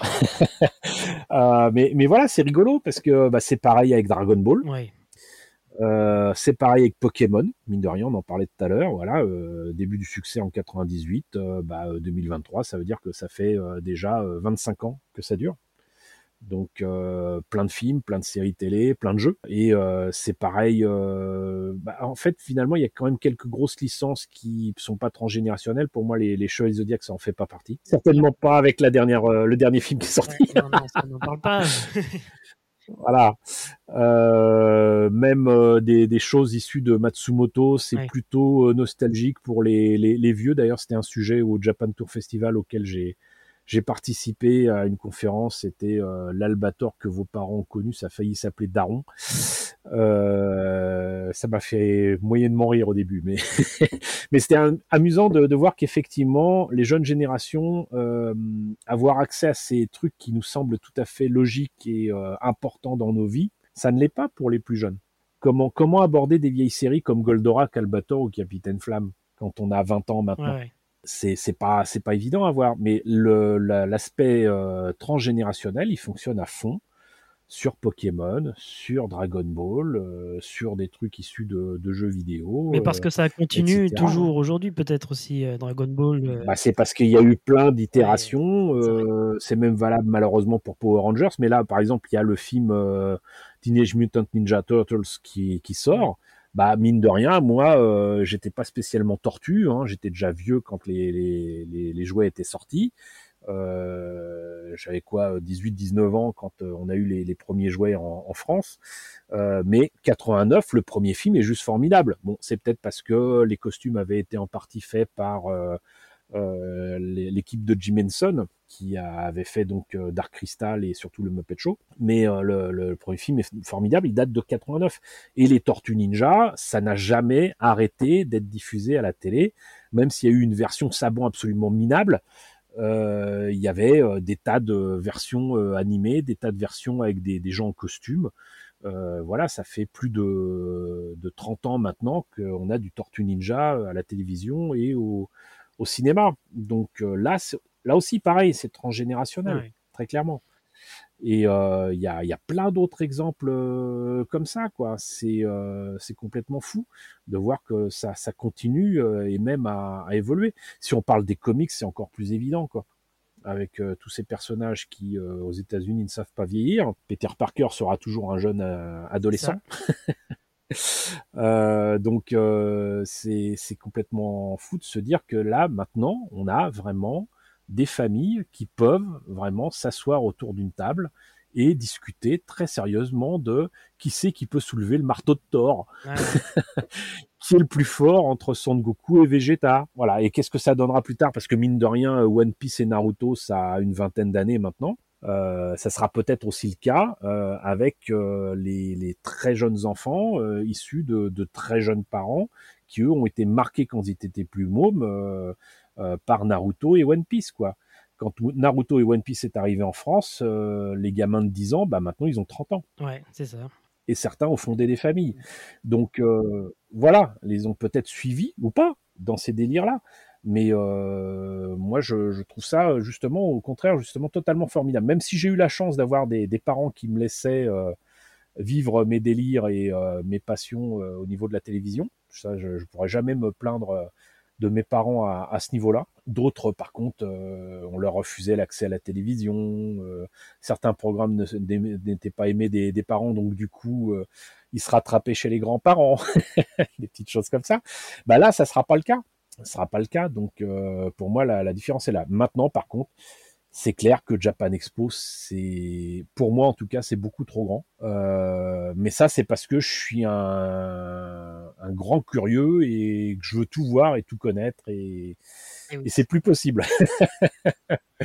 en tout cas, en deux jours, c'est pas possible. C'est clair. Vu le, le, programme de cette année, c'était pas possible. Même en quatre jours, c'est pas possible de toute façon. Je, déjà en deux jours, moi, j'étais complètement dépassé. Et euh, en plus, quand euh, on vieillit et qu'on est obligé de marcher avec une canne parce qu'on a un côté droit qui qui fonctionne plus, euh, c'est pas facile non plus toujours. C'est peut-être quelque chose qui devrait être étudié par euh, nos amis organisateurs de la Japan Expo ou d'autres, c'est de comprendre que, sans parler de cœur de cible, mais une partie de leur cible va avoir très rapidement des petits soucis de mobilité. c'est vrai. Il va falloir y penser un petit peu mieux. On va commencer à y arriver, ouais. ouais. À moins qu'ils développent des exosquelettes. façon euh, Edge of Tomorrow ou Aliens, là je suis d'accord. Moi je, je, suis pour euh, aller visiter Japan Expo en, en power loader d'Aliens euh, et en allant chasser la, la reine alien. Mais oui, ça serait super. Alors, donc pour revenir à Animeland, euh, ce fabuleux magazine, il y a beaucoup de grands noms qui ont aujourd'hui construit euh, des choses autour du manga, mais aussi de l'animation japonaise ou même du, du jeu vidéo. Euh, Est-ce que vous pouvez nous parler de certains d'entre eux, quels souvenirs vous gardez de leur passage et quelles ont été vos plus belles rencontres? Quelles ont été plutôt? C'est mieux avec cette belle liaison. Bah, c'est difficile de, de, répondre de manière exhaustive parce qu'il y a énormément de personnes ah oui. qui sont passées par la case Animeland et euh, qui euh, se sont lancées finalement euh, dans un métier qui était peut-être pas celui qu'ils avaient prévu euh, quand ils se sont lancés dans certaines études. Hein. Euh, oui. On peut penser pour les amoureux de la feu la chaîne No Life, on peut passer à penser à Sébastien Ruchet par exemple euh, qui a apporté énormément à Animeland euh, déjà à la période fanzine. Euh, c'est lui qui est à l'origine du nom d'ailleurs de la société euh, qu'on a fondée pour faire Animeland en version magazine. Hein. Animé Manga Press, AMP, ça vient de lui. On s'est inspiré en fait de Saint Mobius avec euh, l'anti-mystique police, si je me rappelle bien. Je suis désolé, c'est un peu loin, donc je me rappelle plus exactement de euh, ce à quoi correspondent les AMP de, de Silent Mobius, mais ça venait de là. Euh, sinon, bah, pour les débuts d'Animeland, bah, très clairement, je pense à mon ami Olivier Fallet, hein, qui euh, a apporté énormément au, magazine, mais aussi au fanzine. Au fanzine, bah, dès le départ, c'était euh, des petites rubriques à, droite à gauche. il a clairement trouvé ses marques dans lire, écouter, voir, en rapport avec ce qu'il faisait déjà avec Super Loustic. Beaucoup de gens l'ont connu surtout pour son émission radio. mais bon, il a touché à énormément de choses. Les gens ne le savent pas, mais il avait fait la, mise en page, les, jaquettes euh, de, quelques vidéos de, AB. Euh, ensuite, il a travaillé avec euh, Ideal Yasaka Vidéo, IDP ensuite avec Yves avec qui il a fondé Logarithme, avec des sorties de, CD, de bandes originales de, ah oui, bien sûr. de dessins animés japonais, etc. voilà, quelque chose qui était quand même assez important, imposant. Il m'a remplacé comme rédacteur en chef euh, donc euh, d'Animeland et il a tenu le poste quand même 8 ans. Après quoi, euh, il a été engagé par Crunchyroll et on lui doit donc la gestion de cette plateforme de, streaming qui depuis a bien grossi quand même. Hein. C'est clair. Donc voilà, quelqu'un de très très important dans le domaine depuis maintenant 30 ans. Euh, on peut penser bien évidemment avec les débuts à Cédric Litardi, hein, que donc j'ai indiqué comme étant euh, un des, premiers euh, présidents d'Animart. Euh, ça n'a pas toujours été facile de, travailler ensemble. J'ai quand même un, caractère assez trempé, mais il fait partie de ces personnes qui ont lancé des, tas de choses en France, à commencer par Animé Virtual qui est devenu plus tard Casé, euh, il a euh, fait énormément de, choses à droite à gauche. Euh, je serais incapable de tout nommer, mais bon, une fois vendu Kazé, il s'est lancé dans tout un tas de projets et il a fait notamment une chaîne de, de, bars geek le dernier bar avant la, la, fin du monde, entre autres. Ah oui, aussi. Et oui. Voilà, bon, maintenant il est derrière aussi euh, les éditions Inis. Euh, il a repris à Animeland, euh, qui était encore en grande difficulté il y a, a pas si longtemps. Et, et voilà, donc sinon, bon, parmi les, personnes que les gens connaissent, au moins par France 5, je citerai l'ami Tibor Clairdouet, que j'avais rencontré lors de Corbeil-Essonne, donc si je me rappelle bien, ça devait être en 93 et euh, qui, qui n'a jamais quitté l'aventure la, Animeland, on va dire euh, jusqu'au moment où euh, il, il, a dû partir, vu qu'il y avait encore des, des changements, mais le, tout le monde le connaît surtout comme étant le professeur Burgon de, de, France 5, par exemple. Voilà, mais euh, il y a tellement de gens qui sont passés par là, que ce soit Grégoire Hello, mais lui, il avait déjà une sacrée carrière avec le magazine Joypad pour euh, les amateurs de, jeux vidéo, mais maintenant il est quand même le directeur éditorial euh, de Kurokawa, donc euh, la version manga de, Fleuve Noir depuis, je dirais maintenant, presque presque 20 ans, hein, je crois. Hein. il, était déjà dans Joypad quand il vous a rejoint à Animeland? Ah oui, oui, oui, bah, c'est même par le biais de Joypad qu'il nous avait contacté. Il avait besoin de gens capables de, de faire des saisies d'écran et on avait le matériel euh, nécessaire. Et il était en train de faire à lui tout seul un gros dossier sur, euh, sur Dragon Ball.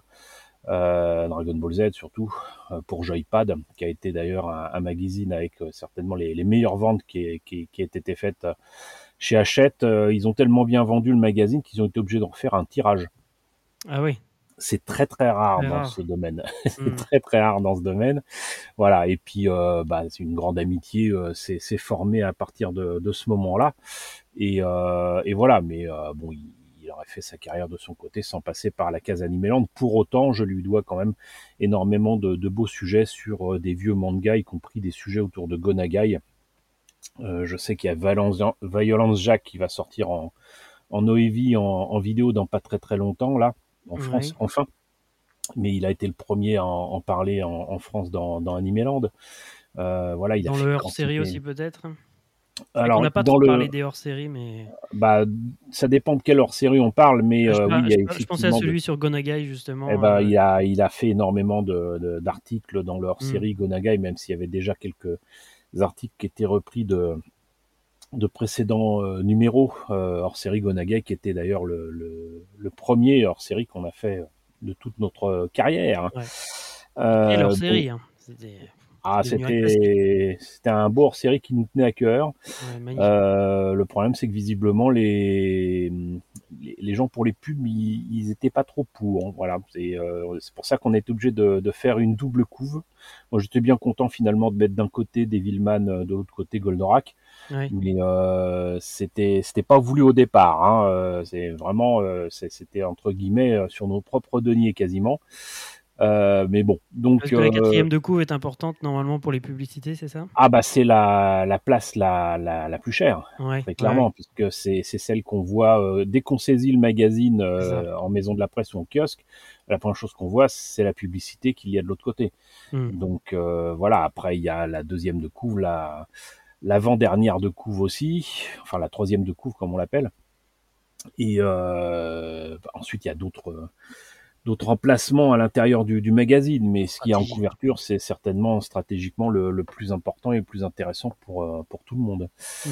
Euh, voilà, donc euh, on pourrait en citer beaucoup d'autres que les gens connaissent pas nécessairement. Euh, il me semble que j'ai cité euh, Pierre Giner, mais on peut citer aussi Ilan Nguyen, à qui on doit beaucoup pour le, le, le, pont qu'il représente à lui tout seul entre la France et le Japon. Hein voilà, à un moment, euh, Ghibli et surtout Miyazaki et Takahata ne voulaient pas entendre parler de quelqu'un d'autre que Ilan Nguyen pour euh, faire euh, des euh, traductions et de l'interprétariat avec la France, quoi. Et ça continue d'être comme ça.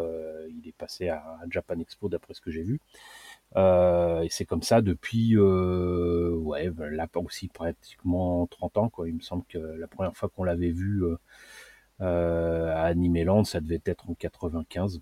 Et puis il a fait énormément pour le Forum des images avec euh, les nouvelles images du Japon, où il y a eu euh, énormément de choses de fait, pas seulement autour de Ghibli, mais quantité d'autres d'autres choses. Et il collabore régulièrement avec Xavier Kawatopor qui vient du Forum des images. à l'abbaye de Fontevraud, dont Xavier s'occupe. et ils font un, un magazine sur euh, l'animation que j'ai jamais eu l'occasion de feuilleter malheureusement, mais il continue de dans, dans ces domaines-là. Et euh, c'est maintenant très clairement son, son métier quoi. Rien à voir euh, avec Animascope, le magazine sur animation ou Non non, Animascope ça c'est des, des anciens de d'Animeland qui qui l'ont fondé et qui suivent d'ailleurs un, aspect que je défends depuis longtemps, j'en ai un petit peu parlé tout à l'heure, mais euh, c'est euh, tout simplement que le meilleur moyen de défendre l'animation japonaise, c'est de parler de l'animation tout court avec un grand A. et euh, de, de, faire en sorte de faire comprendre au public que l'animation n'est pas limitée aux enfants. Et de toute façon, il y a, y a, quantité de, d'artistes, de, studios qui méritent notre intérêt et qui ne sont pas forcément sur l'archipel euh, de l'autre côté de la Terre. Donc euh, voilà, donc euh, voilà. Mais bon, il y a il y a une quantité d'autres personnes que, que je pourrais citer, mais on, on va résumer par le fait que bah, l'école Animeland, la case Animeland a souvent servi de tremplin à, à pas mal de, de gens. Et euh, s'ils œuvrent parfois dans, dans l'ombre de certaines maisons d'édition ou de, de, de, vidéos ou quoi, ils ont appris euh, encore une fois sur le tas pas mal de, choses dans les années 90 euh, qui leur servent encore euh, maintenant. Mais en tout cas, une chose est sûre, c'est que non seulement on a servi de tremplin, mais ça a permis de, consolider l'idée de, de, pas mal de personnes qui avaient des choses à faire. Et euh, c'était pas forcément l'idée de, faire un métier ou de, gagner de l'argent, mais il y avait des choses à faire.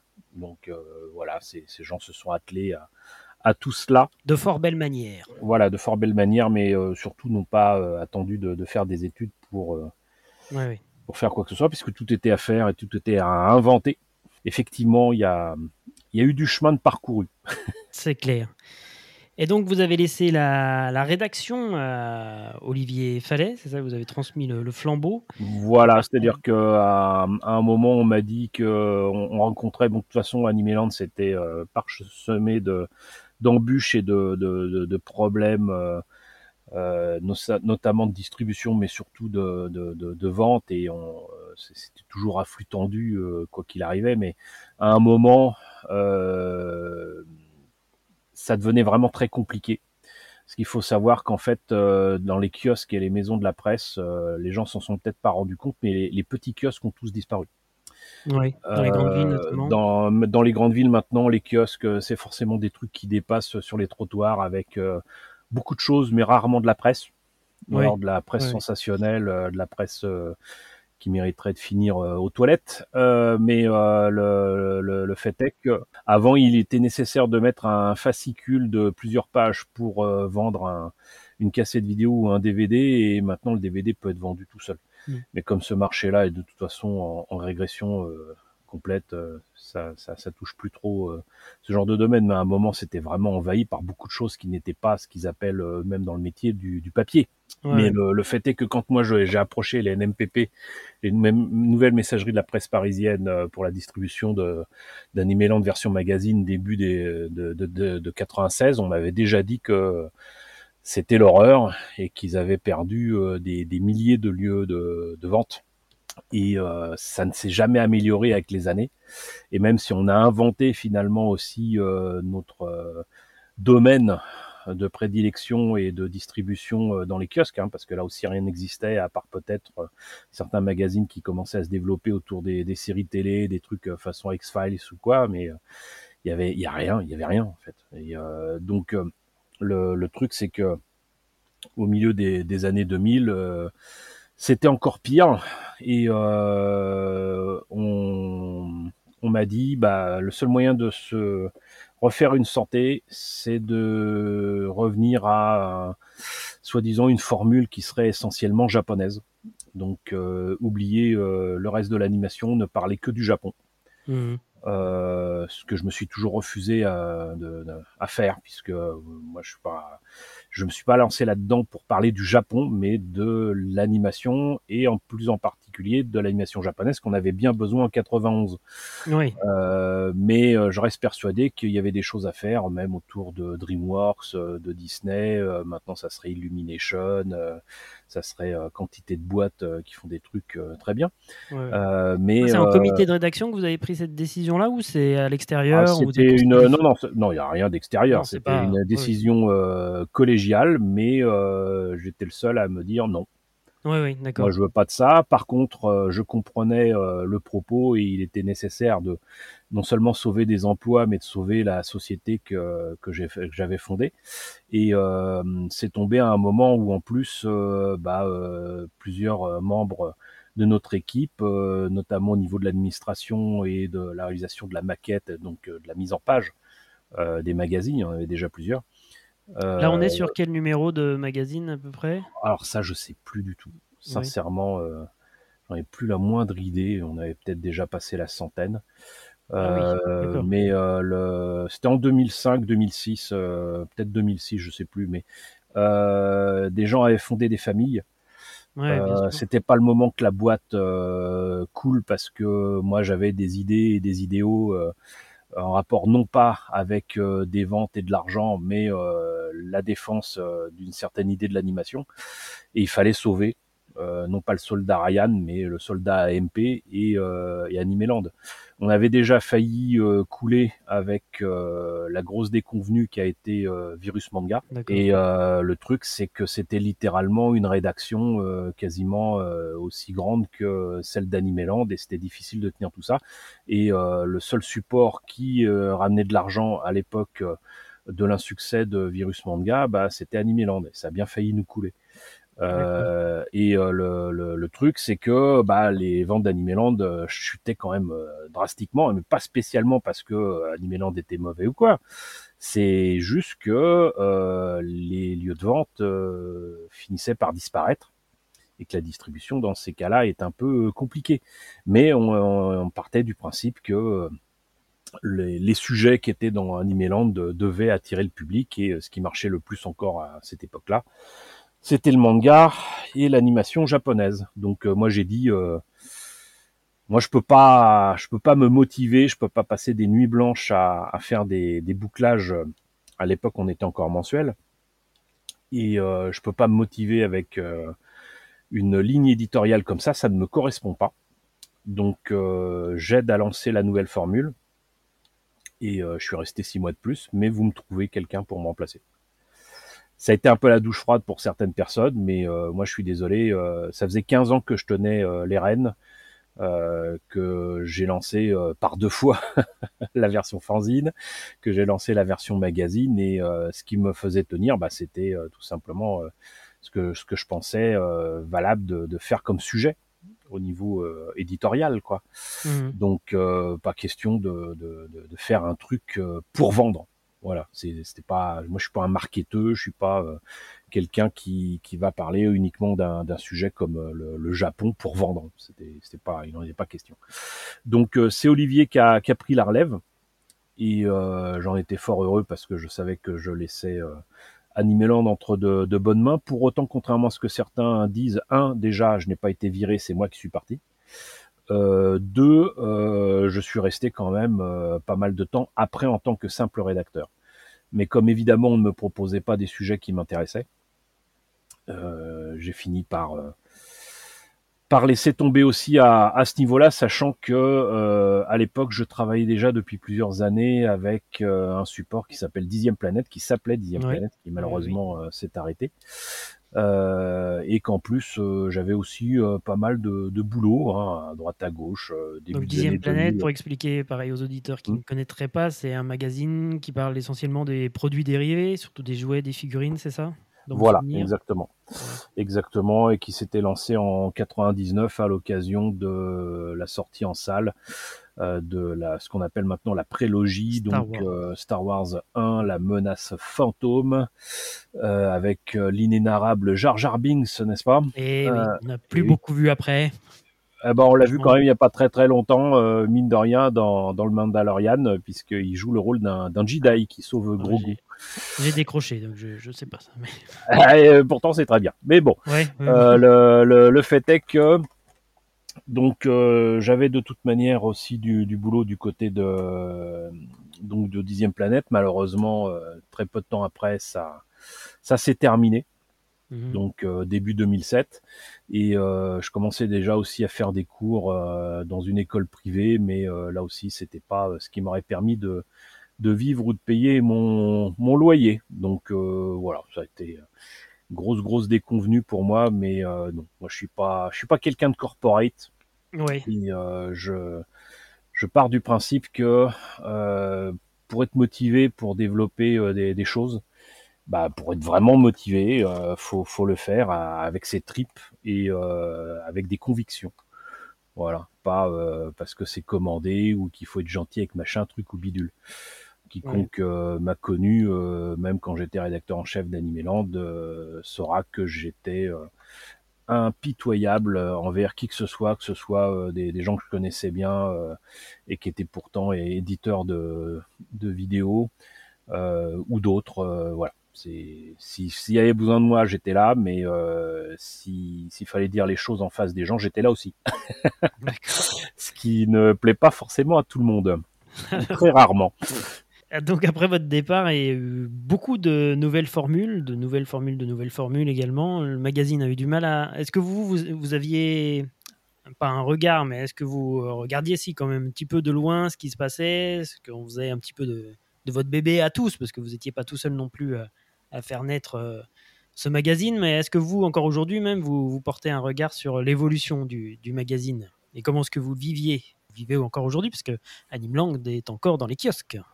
Il est encore dans les kiosques, oui, mais bon, il est trimestriel. Euh, et la formule et la façon de présenter les sujets ne me correspond absolument pas.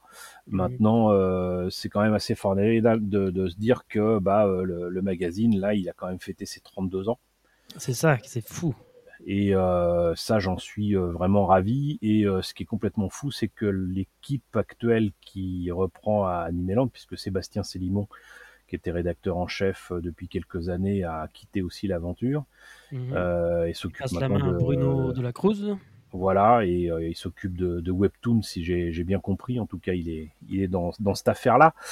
Et, et donc, le, le, truc, c'est que l'équipe actuelle, en fait, ils étaient même pas nés quand j'ai fondé le fanzine, quoi. Ah ouais, ça c'est. Et c'est juste formidable de se dire qu'il y a quand même des, j'allais dire des jeunes gens.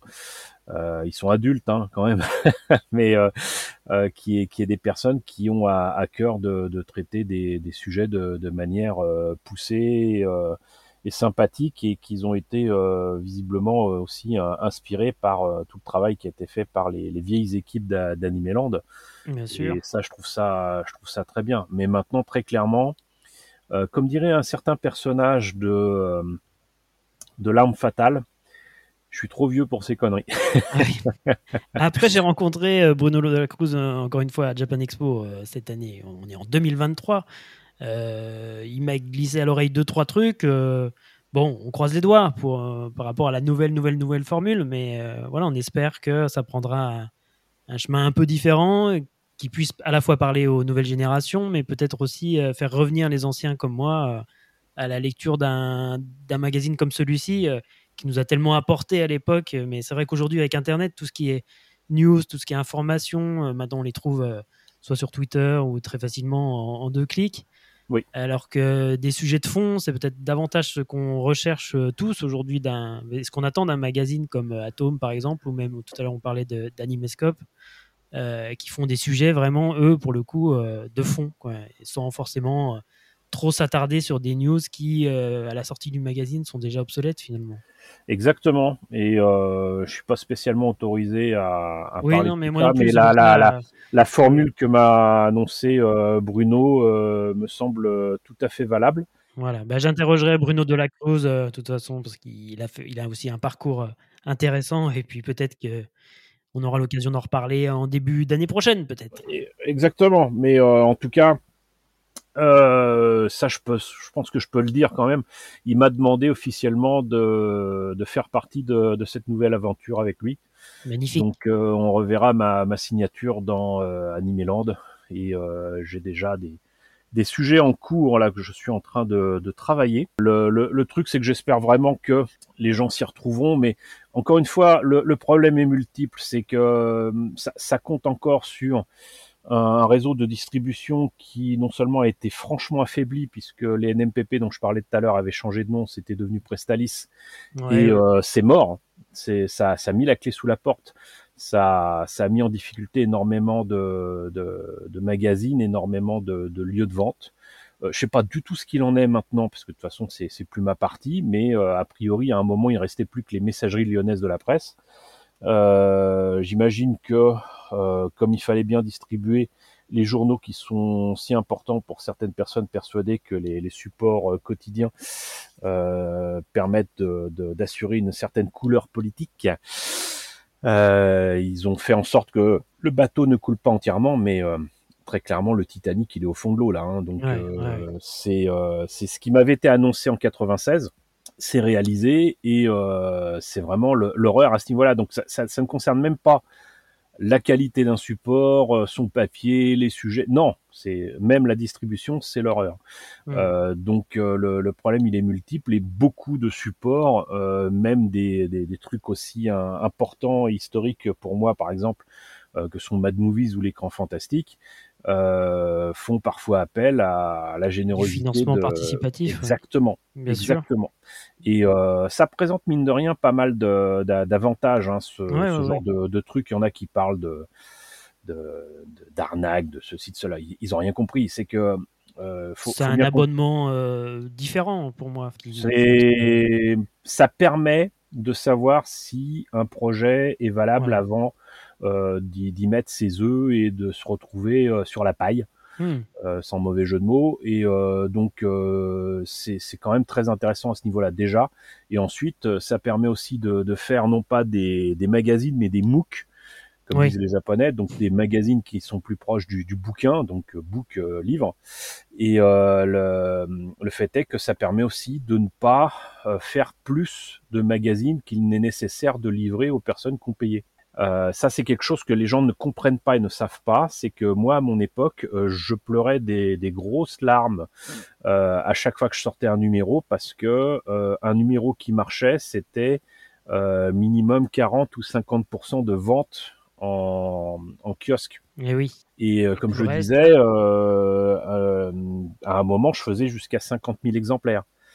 Mais au meilleur des ventes, par exemple pour le numéro 63 ou 83 dont on parlait tout à l'heure, euh, si ça représentait, on va dire, 20, 23 000 exemplaires de vendus, c'était très bien pour nous, mais ça voulait quand même dire que 25 000 exemplaires invendus se retrouvaient au pilon et jetés.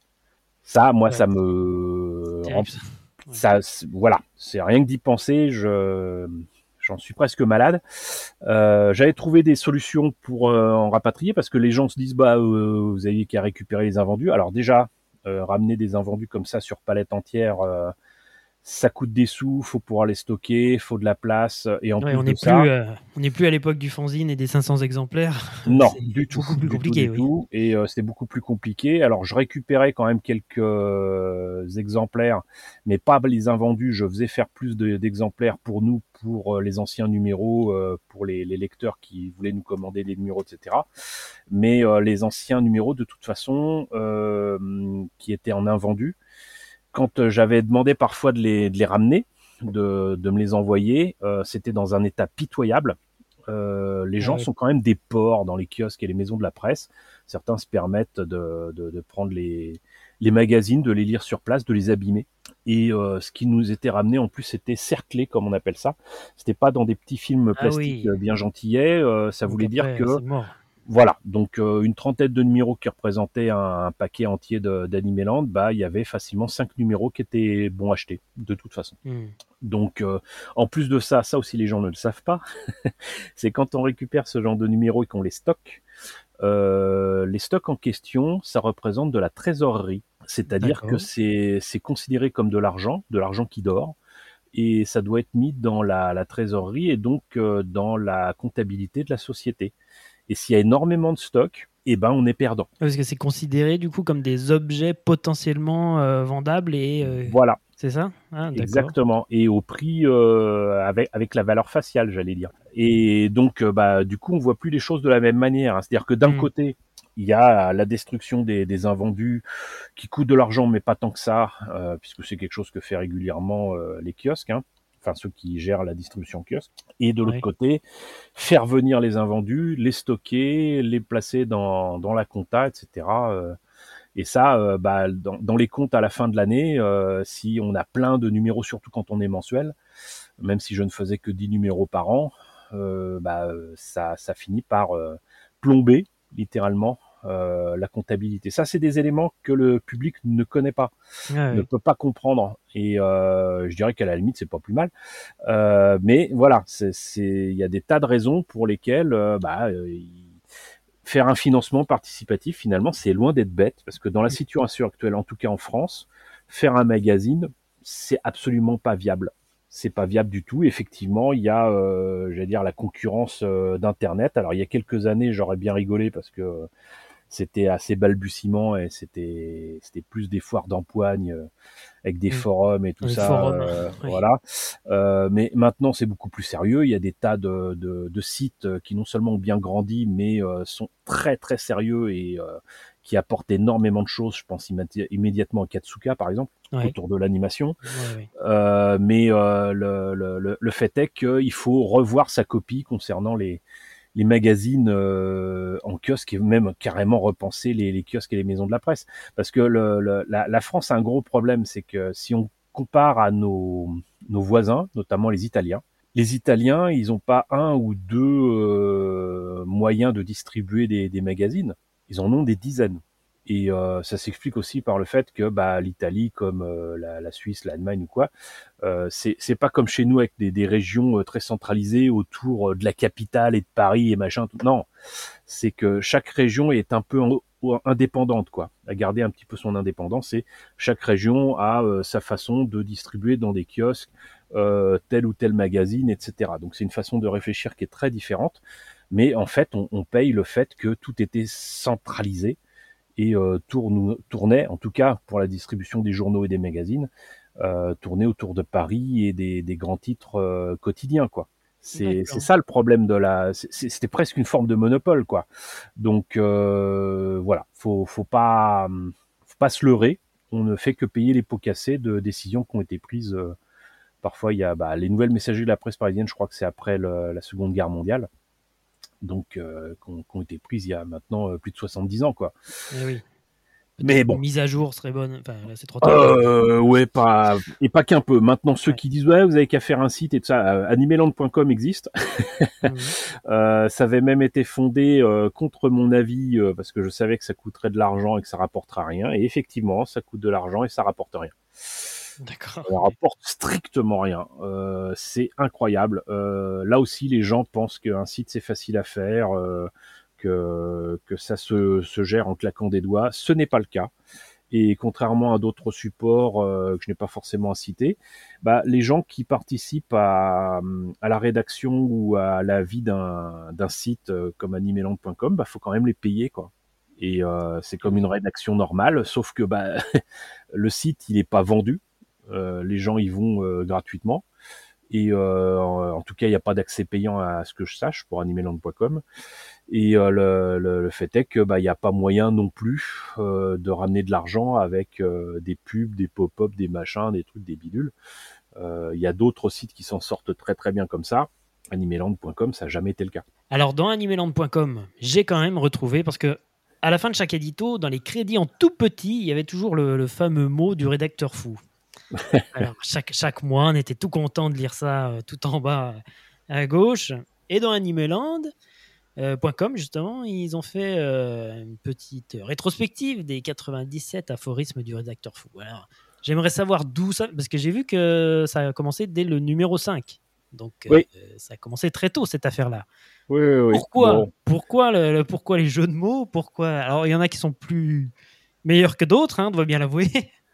Et tout ça vient. C'était- pas toujours de moi. Hein. Euh, des fois, Ah. je, je piochais euh, dans les bons mots euh, lors des réunions rédactionnelles. hein. Il y, a, il y a quelques bons mots qui sont d'Olivier Fallet. euh, voilà, beaucoup de gens prétendent que c'est moi qui apporte toujours les jeux de mots. C'était faux. Hein. Il y avait oui. d'autres qui, toujours cru à se- ça, moi.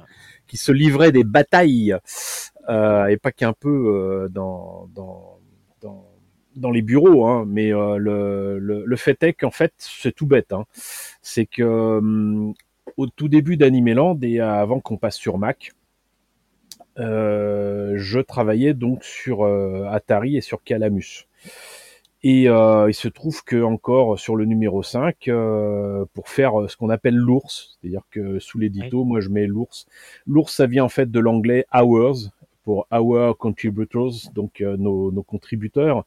Euh, et l'ours, euh, bah fallait bien le remplir. Et le problème, c'est qu'avec Calamus, si je remplissais pas entièrement le cadre où il y avait le texte, ça euh, faisait ça faisait un texte justifié avec des, des espaces entre les lettres et Ah, les ouais, mots ouais. qui était Ouais. absolument affreux. Il n'y avait pas moyen de régler ça, euh, ou en tout cas à ce moment-là, je le savais pas. euh, bon, voilà. Et donc du coup, comme euh, il restait plein de mots à placer pour que ce soit euh, euh, mis en page correctement, j'ai commencé par mettre ah bah si vous avez lu tout ça, vous aviez vraiment du temps à perdre. C'est ça, oui. Et euh, étrangement, euh, je pensais que personne ne le lirait, quoi, qui, qui, qui, qui lit les notices d'emploi, Ouais, qui, qui, Ah, mais quand on est passionné, on lit ça. Ah oui, bon. Euh, en tout cas, euh, j'ai vu que les gens lisaient, donc après je me suis dit ah ouais d'accord, vous lisez. Attendez, on va voir si on va on va on va vous tester. Et euh, donc régulièrement, effectivement, je laissais des, des bons petits mots, mais on le faisait aussi dans les légendes des, des dossiers et des, des articles. Hein. Euh, On s'était vraiment lâché, par exemple dans, bah, je crois que c'était le 18-19 avec le dossier Ulysse 31. Je suis Oui, très oui. très fier de, de la légende que j'avais mis pour l'image où on voyait Nanette. Et j'avais mis on se lève tous pour Nanette. Euh, moi j'étais vraiment très très Un content. classique, magnifique. Et oui, voilà. magnifique. Ou encore, euh, comment il s'appelle? Télémac, qui, qui pointe du doigt euh, parce qu'il y a euh, Thémis qui est en train de conduire une navette et euh, visiblement ça, ça se passe mal. Bon, bah en dessous, j'ai pas pu m'empêcher de mettre euh, bah, femme au volant, euh, trois petits points. Mais C'était euh, une autre époque, messieurs, dames. C'était une autre époque. c'était une autre époque, mais c'était très drôle. Euh, et euh, le, le fait est que bah, c'est devenu une, une tradition. Voilà. Ouais, ouais, ouais. Donc euh, voilà, j'ai même failli tuer un ami comme ça euh, parce qu'on avait fait un numéro avec du Cowboy Bebop et j'avais mis Cowboy Bebop Alula Be My Baby. Euh, et cet imbécile a lu ça, euh, il aurait pas dû, mais il a lu ça alors qu'il était en train de conduire. D'accord. et il a failli faire euh, une, une roulade avec sa, sa voiture en, lisant ça. Je, je, je, vois pas ce qu'il lui a pris de, de lire ça dans, dans, sa bagnole en train de conduire. Ben oui, on interdit les portables, on devrait interdire aussi les, les la lecture d'Animeland. c'est ça, ça, Mais si je me rappelle bien, ça dans animeland.com, ça avait été fait par Stéphane Ferrand à l'occasion du numéro 100 d'Animeland il me semble. Donc du coup, euh, je sais plus à quelle date ça, ça tombait, mais euh, ils avaient fait un truc spécial autour du, du, numéro 100. Et on avait fait une couverture spéciale aussi euh, à cette occasion. On avait fait un petit retour sur pas mal de choses. Euh, déjà, on avait fait un, avant ça un numéro euh, spécial 10 ans aussi, donc euh, logiquement, c'était en 2001 on était revenu sur euh, la, le lancement d'Akira, des trucs comme ça. Mmh. Mais euh, il y en a eu des, des anniversaires. La, les numéros d'été, c'était toujours avec 3 et euh, les numéros anniversaires, logiquement, c'était avec un 1. Alors là, normalement, cher euh, auditeuriste, il y avait une partie d'environ 15 minutes où Yvan nous parlait de son travail de vidéaste sur ses chaînes YouTube. Malheureusement, et vous l'avez peut-être entendu si vous êtes un auditeur attentif, un orage a éclaté et a vivement détérioré la qualité sonore de cette séquence. Je vous renvoie donc directement sur les chaînes d'Yvan, à savoir autant en emporte l'Yvan et chez Yvan West Laurence, où il vous propose des vidéos sur euh, des événements, des livres, des jouets, des maquettes, des ouvertures de boîtes et tout plein d'autres choses. La suite et la fin de cet entretien avec Yvan West-Laurence, c'est maintenant. Merci beaucoup, Yvan. Eh ben, merci euh, pour tout. On arrive à la fin de cet entretien, mais euh, avant de nous quitter, alors j'ai bien compris hein, qu'il était compliqué pour vous de faire des classements, mais j'ai quand même des questions à la con hein, pour finir l'émission. Je sens que ça va être difficile pour vous, mais allons-y. Votre manga préféré? Alors, ah, je savais. Euh, j'ai pas de manga préféré, hein. encore une fois, c'est compliqué de répondre à ça. Par contre, le, le premier manga que j'ai eu entre les mains, il n'était pas spécialement japonais. Euh, C'était euh, une traduction américaine, et si je me rappelle bien, en fait, il y en avait deux. Euh, je suis tombé euh, quasiment en même temps sur les premiers numéros d'Akira et sur le premier numéro de Nausicaa de la vallée du vent, mais en anglais. D'accord. Euh, Nausicaa a été publié chez Viz. Viz et, Comics. euh, oui. Voilà, Viz Comics. Et puis euh, Akira chez Eclipse Comics. Ils avaient déjà quelques numéros au compteur. J'ai trouvé ça euh, à la boutique de comics euh, Album. Quand c'est pas Album que je les achetais, c'était chez DS. Euh, voilà. Ensuite, il y a eu des, des mangas en VO quand euh, on m'a signalé qu'il existait une librairie japonaise à Paris qui était Tokyodo et non pas Junku, mais il y avait, il y Tokyo dans un premier temps. C'était un, un attrape-couillon cette histoire parce que le, le, truc c'est qu'il m'avait pas été dit que c'était aussi cher et surtout qu'il y avait une autre librairie qui existait qui était beaucoup moins chère. Ça parlera pas forcément aux plus jeunes euh, d'entre nous, mais euh, à Tokyodo, un manga japonais c'était à 50 francs, donc euh, 7,50 Ouais. Et euh, il y a une autre librairie qui, existait, et on, on me l'avait pas signalé immédiatement, et là-bas c'était quand même à 35 francs. Donc on va dire euh, à peu près euh, 5 euros. 5 euros. Donc euh, bah, les premiers mangas que j'ai découverts étaient beaucoup trop chers pour moi, mais euh, on a découvert comme ça avec les copains euh, l'origine de, de Ken le Survivant, les premiers volumes de, de Pat Labor qui allaient sortir, si je me rappelle bien, ouais en 88, un truc comme ça. On a on a découvert plein plein de choses quoi, mais non moi c'était essentiellement des, des titres en, en américain au, au départ quoi. Euh, d'ailleurs au lycée euh, ils étaient complètement fous parce qu'ils me disaient mais qu'est-ce que tu es en train de lire et tout et Et votre animé euh, préféré Alors là, on est sur du, du préféré, pas le premier. hein. Celui que vous conseilleriez, les yeux fermés, à n'importe qui. Bah, difficile d'y répondre aussi parce que j'ai un, un principe qui, est, qui aime bien châtie bien. C'est-à-dire que d'ailleurs, il y a même quelques personnes qui me disaient ouais, c'est pas un vrai fan et ça, mais bon, euh, ils ont rien compris ces gens-là. Ouais, effectivement. Déjà, je suis pas un fan parce que fan, ça vient de fanatique et euh, je suis Mm. pas prêt à pardonner tout et n'importe quoi sous prétexte que c'est estampillé d'un truc qu'on aime. Euh, et il se trouve que euh, là où certains ont eu comme déclic euh, Dragon Ball, d'autres ont eu comme déclic les Chevaliers Zodiac, moi mon déclic ça a été Robotech sur la 5. D'accord. Donc Robotech m'a apporté énormément pour la simple et bonne raison que c'est ce qui m'a motivé à retourner dans des boutiques que j'avais déjà repérées, justement comme Album, euh, DS et tout ça, pour en savoir plus sur Robotech qui passait donc sur la 5. Robotech, c'est aussi des maquettes que j'ai eues en 1985 et qui m'ont lancé dans la maquette de robots japonais. donc du coup, pour moi, c'est la base donc c'est pas spécialement euh, l'animé préféré déjà parce que Robotech c'est la version américaine de Macross, Cross et Mospida, euh, mais pour moi c'est le, titre fondateur de euh, tout ce qui m'a poussé à en savoir plus sur ce que je connaissais plus ou moins déjà avec les jouets. C'est compliqué comme réponse aussi. Non, non, mais le, fait est que voilà, déjà quand j'étais plus jeune, euh, là où tout le monde euh, prenait comme argent comptant euh, les produits dérivés autour de Goldorak, etc. On a eu en fait les, robots japonais et notamment Goldorak, on les a eu sous un label qui s'appelait Shogun Warriors et c'était distribué par Mattel. Là Shogun Warriors. Shogun Warriors, oui. ils sont, ils sont, sont, partis loin. Hein. c'est des mots à la mode, j'imagine, dans ces années-là le Shogun euh, Alors, dans les pour, euh, les États, pour, les, pour les Américains peut-être, mais là il y aurait beaucoup de choses à dire, mais il y a, y a, une excellente chaîne sur YouTube que, que je conseille, euh, qui raconte très bien les choses autour de Shogun Warrior, c'est Toy Galaxy. Et en plus, le gars il parle vite et il parle bien, donc c'est pas mal du tout à découvrir. Mais le fait est que déjà à l'époque, donc en 78, pour les jouets de Goldorak, c'est plutôt 79-80 je me demandais, mais pourquoi la maison mère de Barbie et de Big Jim sort des trucs japonais Parce que tout le monde le disait que c'était japonais, donc j'avais compris que c'était japonais. Donc, mais, mais, pourquoi les Américains quoi? Pourquoi ça passe par les Américains? Qu'est-ce qui se passe?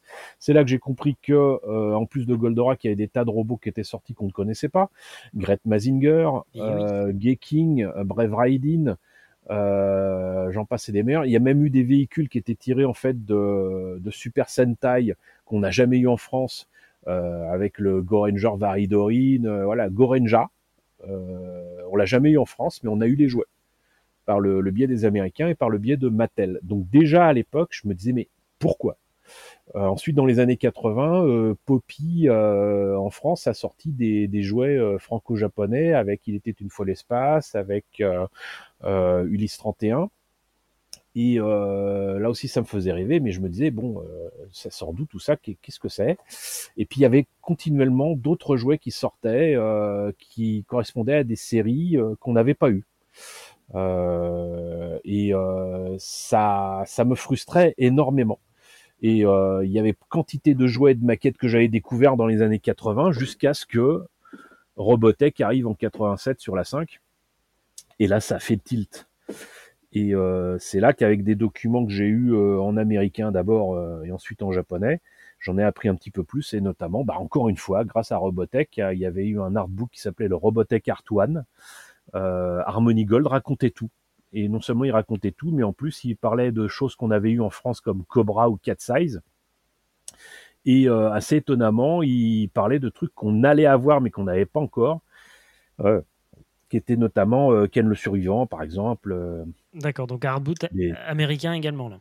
Voilà, exactement. Et euh, du coup, j'ai lu aussi des magazines américains comme Animag mmh. et un, magazine fanzine canadien qui s'appelait Protoculture Addict. Protoculture, c'est encore lié à Robotech. Hein.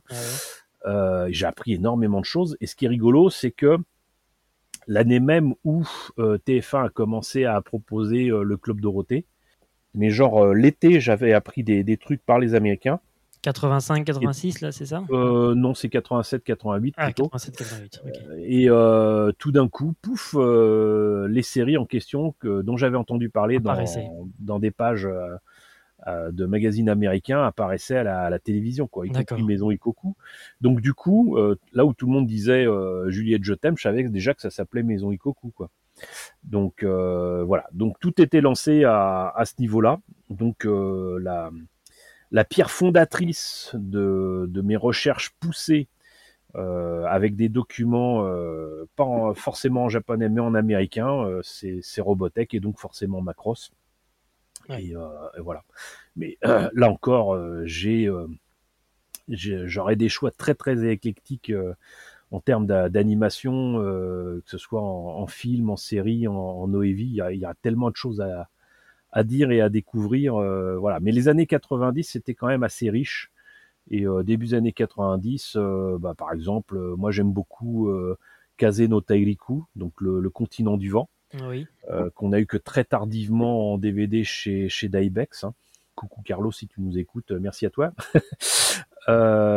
et sinon, bah, début des années 90, c'est aussi Gundam 0083, c'est Please Save My Earth, qui est certainement une de mes séries d'OEV que, que je préfère. Euh, et euh, ça va faire hurler certaines personnes, mais euh, oui, je sais que c'est un shojo à la base, mais il y a des shoujo très bien, surtout en, science-fiction et en fantastique.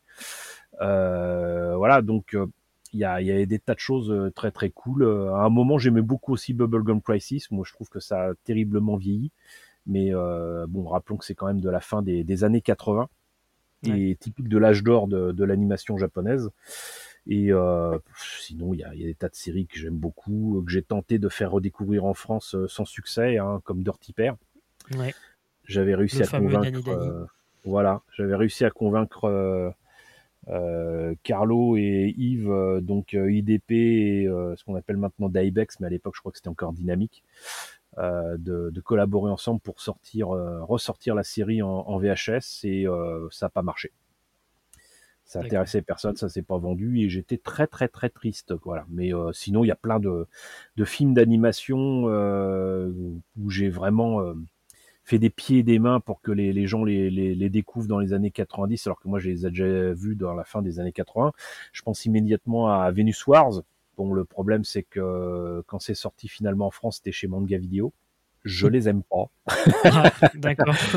Soyons clairs là-dessus. Euh, Qu'est-ce que vous n'aimiez pas dans bah, c'était un travail à l'américaine. Ils rajoutaient des dialogues, c'était mal traduit. Ah euh, le choix des doublages, même en français, était pourri. Hmm. Ils avaient fait un, un générique d'intro euh, de leur collection qui ne rendait pas hommage à l'animation japonaise. Bah voilà, mélanger Akira et Orotsuki Doji, quel mauvais goût quoi. C'est voilà, c'est va pas mélanger Rocco Siffredi et Ghibli. Hein, donc, euh, bref. Donc, mais il y avait des euh, de qualité quand même qui sont sortis dans cette collection. Euh, c'est ça. Tout à fait. Le, drame. Mais, mais le, drame, c'est que là aussi, avec les amis, on avait déjà découvert tout ça. Et eh oui. en version originale et surtout en laser disque. Donc euh, je ah. le dis, je le répète, euh, ce qui sortait chez Manga Vidéo, en plus de ça, la qualité d'image était dégueulasse. Hmm. Il y avait un, entrelacement pardon, euh, des images typiques de mauvais transcodage. Et on a quand même subi pendant des années, même en DVD plus tard, notamment je crois que c'était chez Pathé et peut-être Canal+, les premiers films de, de Pat Labor. Ah ils avaient que les, les voilà, ils avaient que les masters de de, de manga vidéo et l'image est dégueulasse. Et il a fallu attendre euh, le traitement euh, numérique et correct de, de Kazé pour ces deux films euh, totémiques, j'allais dire, euh, que sont Pat Labor 1 et 2 de Mamoru Oshii. Euh, pour avoir les, les, films dans, dans, la qualité que je me rappelais avoir vu en, en laserdisc euh, en 89 et euh, si je me rappelle bien peut-être 92 pour le deuxième. Donc voilà, mais bon, c'est c'est Vénus Soir, c'était c'était quelque chose de très important pour moi parce que ça faisait partie des, des premiers films d'animation japonais que j'ai vu en version originale et, et presque en même temps que la sortie au Japon. Voilà, puisque à cette période-là, euh, donc, euh, bon, par contre, on était en 89, mais le film était sorti en 88, si je me rappelle bien. Je, je, je me rappelle plus. 88, je crois que c'est Akira. Bon, enfin bon, c'était sur la même période et euh, ça se chevauchait un petit peu, mais euh, le fait est que Vénus Soir, c'était quand même très très important pour moi. Et euh, sur cette même période, j'ai découvert d'ailleurs euh, Nausicaa, mais dans sa version tronquée et censurée. Ah oui, la fameuse euh, version américaine. Euh. Voilà, Warriors of the Wind. Voilà, c'est ça. J'ai même collectionné les différentes jaquettes euh, qui existent en VHS avec des titres improbables comme La mm. Princesse des Étoiles. Euh, euh, je sais plus quoi, le combat des, des, des princes de l'espace. Ouais, c'est ça, c'est la princesse des étoiles, moi, que, que j'avais récupéré. Ouais. Ouais, bah, je l'ai, je l'ai vu encore il y a pas très longtemps dans un Emmaüs en version DVD, donc forcément pirate. Euh, mais euh, voilà, donc euh, c'est, c'était une période de, de, découverte quand même assez importante avec des OEV, des, des films etc., qui était important que, tout le monde découvre. Quoi. Mais tous ces films sont disponibles aujourd'hui dans de belles éditions. Venus Soir, c'est ressorti chez Dynamique, je crois. Euh, Dybex. Dybex, pardon. Dybex, Carlo tenait absolument à très, ressortir très belle ça, édition. ouais, ouais, ouais. Tout comme il avait ressorti Akira et qui en plus est ressorti ensuite en, 4K dans les salles avec l'aide de Rozoom. Oui. Euh, donc ça c'est très très cool, mais il y a d'autres films euh, et d'autres titres euh, qui ont mis longtemps à, à, sortir ou ressortir, parce que là par exemple tout le monde est très content de la sortie du manga de Yoshikazu Yasuhiko Arion, oui. mais le, film voilà le, film était déjà sorti en je crois en 95 dans le cycle ciné manga de, de Kazé quoi. Ça, j'ai l'impression que tout le monde l'a oublié. oui, oui, oui, oui, mais parce que mais il n'était pas sorti aussi chez Mangamania, celui-ci, non? Euh, Non, ah, Arion, c'était vraiment chez Kazé. D'accord, C'était, c'était chez Kazé et euh, film magnifique euh, avec en plus une musique de Joe Hisaishi. Alors justement, parce que je voulais qu'on parle de musique pour terminer, ah, ah. votre OST préféré. Alors je sais que vous n'avez rien de préféré, mais voilà, une OST, une musique. Alors, bien sûr, il y a 30 ans, j'écoutais en boucle Kimagure Orange Road. Ah oui. Ah bah, je suis complètement passé à côté. Autant euh, euh, Mison et Coucou, euh, Kenji Kawai, oui. Orange Road, alors c'est qui? Orange Road, le compositeur, je crois que c'est le gars qui a fait les musiques de Evangelion. Qu'est-ce qu'il a fait d'autre? Ah, Shiro Sagisu. Ça doit être ça, mais je pense pas que ce soit lui qui ait signé les chansons mais que ce soit les chansons ou les musiques, euh, voilà, les chansons de Kimagure Road, les génériques de cette série Kimagure Road, c'est juste fantastique. Il y a, il y a des génériques qui sont euh, en full animation, euh, qui, qui, pourraient donner des leçons à pas mal de, de gens maintenant qui ne, qui ne jurent que par les, les studios actuels, avec donc les, les séries. Que, que, que, les plus jeunes adorent, eh bah, je, je, leur recommande quand même de voir certains, certains génériques. Il y en a même un qui est fait avec du sable sur euh, un écran euh, rétro-éclairé. Euh, c'est des trucs de, de, fou quoi. Voilà. J'écoutais ce, ce, genre de choses dans les oreilles avec mon, mon Walkman régulièrement.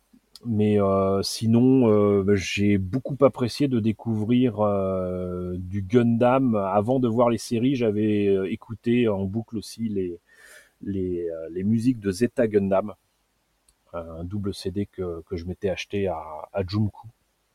Et sinon, évidemment, euh, du Yuji Ono euh, avec Lupin the Third. Ah là là, oui. Euh, voilà.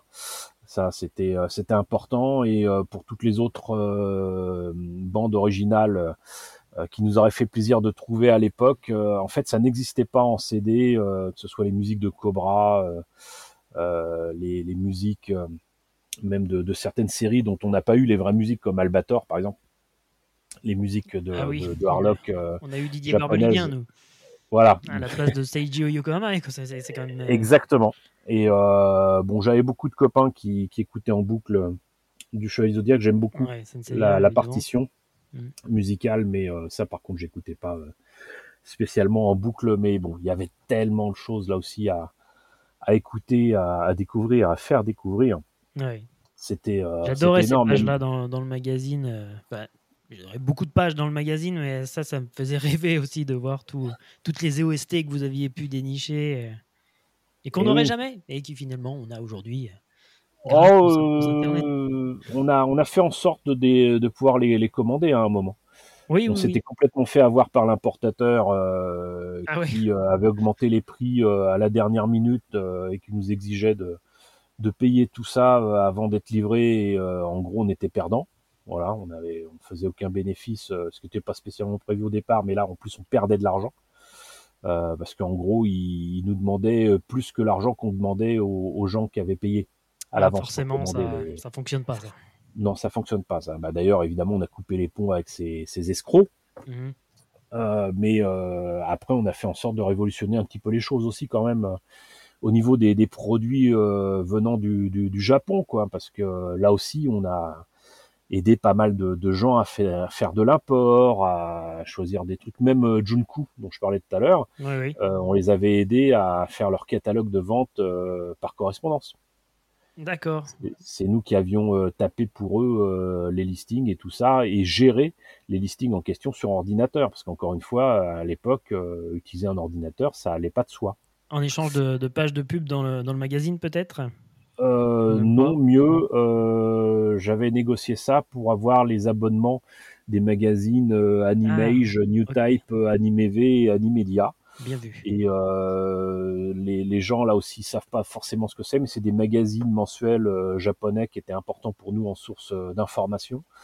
Et euh, bah, ça coûtait de l'argent, surtout à Junku. Euh, il arrivait que des New Type et des Animage coûtent à l'époque au moins 120 francs. Donc on va dire dans les... non, un peu moins. ça ferait peut-être dans les 16 ou 17 euros. quoi. Ouais. C'est pas donné, hein. c'est pas donné. Euh, surtout qu'au Japon, c'était beaucoup moins cher que ça. Mais là, au moins, ça ne nous coûtait pas un centime. Eux, du coup, bah, ils s'y retrouvaient parce que forcément, ça leur coûtait moins cher. Euh, mais on avait donc un abonnement avec eux à ce niveau-là et euh, ça, ça, avait demandé beaucoup de travail pour faire le listing au départ de tous les produits qu'ils avaient parce qu'il a fallu faire euh, quand même donc du coup euh, un recensement de tout ce qu'ils avaient à, vendre. Mais après, c'était juste de la gestion, euh, de, savoir ce qui, ce qui n'était plus disponible, ce qui était à rajouter. C'était juste un fichier à, mettre à jour, quoi. D'accord. Donc voilà, mais sinon, voilà, il y a, y a, plein de, gens qui, entre guillemets, étaient bien contents de nous trouver pour savoir où trouver les, les objets en, en, question. Et je sais que pour Animecom, euh, donc la, section euh, produits dérivés que, que j'avais euh, fondée en espérant faire un fanzine sur les produits dérivés déjà à l'époque. en plus d'Animeland, je voulais faire un fanzine sur les produits dérivés. Et ben, on avait trouvé le moyen de, mettre à disposition des, des, produits pour les membres d'Animart. Et euh, parmi ces produits, il y avait des CD. Oui, ça, je me euh, souviens très bien euh, avoir reçu cette fiche-là qui faisait rêver parce qu'il y avait tout ce qu'on voulait là-dessus. on, a, on avait essayé, mais on avait même réussi à négocier avec Animego qui avait les droits de Bubblegum Crisis. on pouvait avoir des cassettes vidéo en pâle. C'est eux qui nous ont dit, mais vous voulez qu'on vous les mette en SECAM parce que oui, ça, les auditeurs le, le savent peut-être pas, mais à l'époque, on avait euh, pas le CECAM NTC. Le NTC, c'était au Japon et aux États-Unis. Le CECAM, euh, c'était en France uniquement, et le PAL, c'était dans le reste du monde. Euh, et là, euh, l'éditeur, euh, l'ayant droit étranger de Bubble Crisis, nous a proposé ni plus ni moins que de mettre dans le standard français et ça permettait de voir tout ça sur un magnétoscope normal français, euh, tout à fait standard euh, en France, euh, et de le voir en couleur. ceux qui n'avaient pas de magnétoscope PAL SECAM, ils auraient vu ça en noir et blanc. Donc voilà, on a on a pu avoir du du Bubblegum Crisis, on avait vendu des cassettes vidéo de de AB sous le label d'Agobert. Euh, qu'est-ce qu'on avait eu? On a eu des tas de trucs, euh, mais on avait eu aussi les Chevaliers Zodiac, les jouets, avec les, euh, les jouets qui étaient inédits en France à l'époque, notamment les, les, les figurines issues de Poséidon, et on n'avait pas encore vu le, le dessin animé en France, en tout cas ce, ce chapitre-là.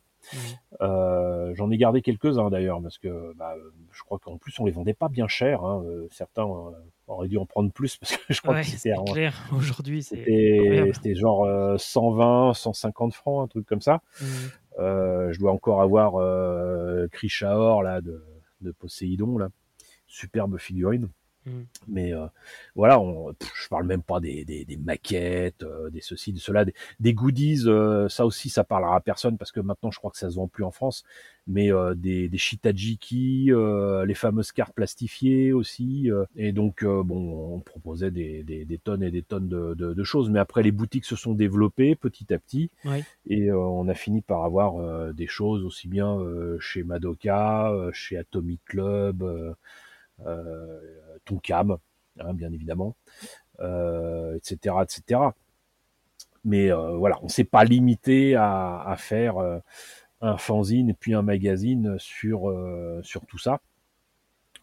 si on pouvait mettre en relation d'ailleurs des, éditeurs avec des ayants droit, notamment japonais, bah on le faisait. Si je pouvais mettre en rapport aussi deux éditeurs différents, l'un qui avait, j'allais dire les masters, et l'autre qui voulait sortir le titre en question comme euh, l'était euh, IDP et euh, Daybex pour Dirty Pair, bah, je les mettais en, lien. Quoi. Hmm. Voilà. C'est ça de partager sa passion. ah, c'est magnifique. Très belle conclusion. Très belle conclusion. Merci encore, euh, Yvan. Alors, pour finir, lors de Japan Expo 2023, j'ai pu assister à, à, une masterclass qui avait été proposée par Annie Getter, où vous étiez présent pour parler du travail d'Alban Fika, qui est un sculpteur qui réalise depuis bah, plusieurs années maintenant des sculptures de, de figurines de collection, on va dire. Euh, jusqu'à présent, il était plutôt sur des personnages de bande dessinée euh, franco-belge pour le coup. Il y avait du Lucky du Schtroumpf. Euh, et là, plus récemment, il, s'attaque à du, dessin animé japonais avec une très belle figurine de Sherlock Holmes. Je vous invite, chers auditeurs, à vous intéresser à son travail. Il est sur Instagram, vous le trouvez facilement. Alban Fika, F-I-C-A-T. Et puis en préambule de cette masterclass, euh, Alban a expliqué combien vous aviez été de, très bons conseils alors qu'il débutait dans, ce monde-là, que vous lui aviez, euh, voilà, euh, que vous aviez en tout cas pris le temps de répondre à, ces questions. J'avais trouvé ça un témoignage vraiment très émouvant parce que cette reconnaissance que les gens ont pour vous et pour tout le travail de défrichage que vous avez réalisé avec toutes les personnes que vous avez citées tout au long de ce, ce podcast, vraiment c'était vraiment sincère et puis vous avez contribué, vous le savez, à l'émergence de cette culture en France. Et puis bah pour tout ça, euh, merci beaucoup. Arigato, monsieur euh, Yvan West Lawrence. Merci euh, beaucoup d'avoir c'est, c'est Merry Christmas, Mr. Lawrence. Ah oui. On veut citer un, un film qui étrangement était appelé Furio en France, alors que c'était justement Merry Christmas, Mr. Lawrence. Avec une très belle musique de Ryuichi Sakamoto aussi. Et un des premiers rôles au cinéma de Kitano. Aussi, aussi, aussi, qui revient très fort euh, très prochainement. Mais bon, là, on, s'écarte un peu. En tout cas, merci, merci infiniment de nous avoir accordé euh, autant de temps. Euh, presque, je crois qu'on a passé les, trois heures. Hein. Trois heures, oui. Bon, voilà. Merci et puis à bientôt peut-être.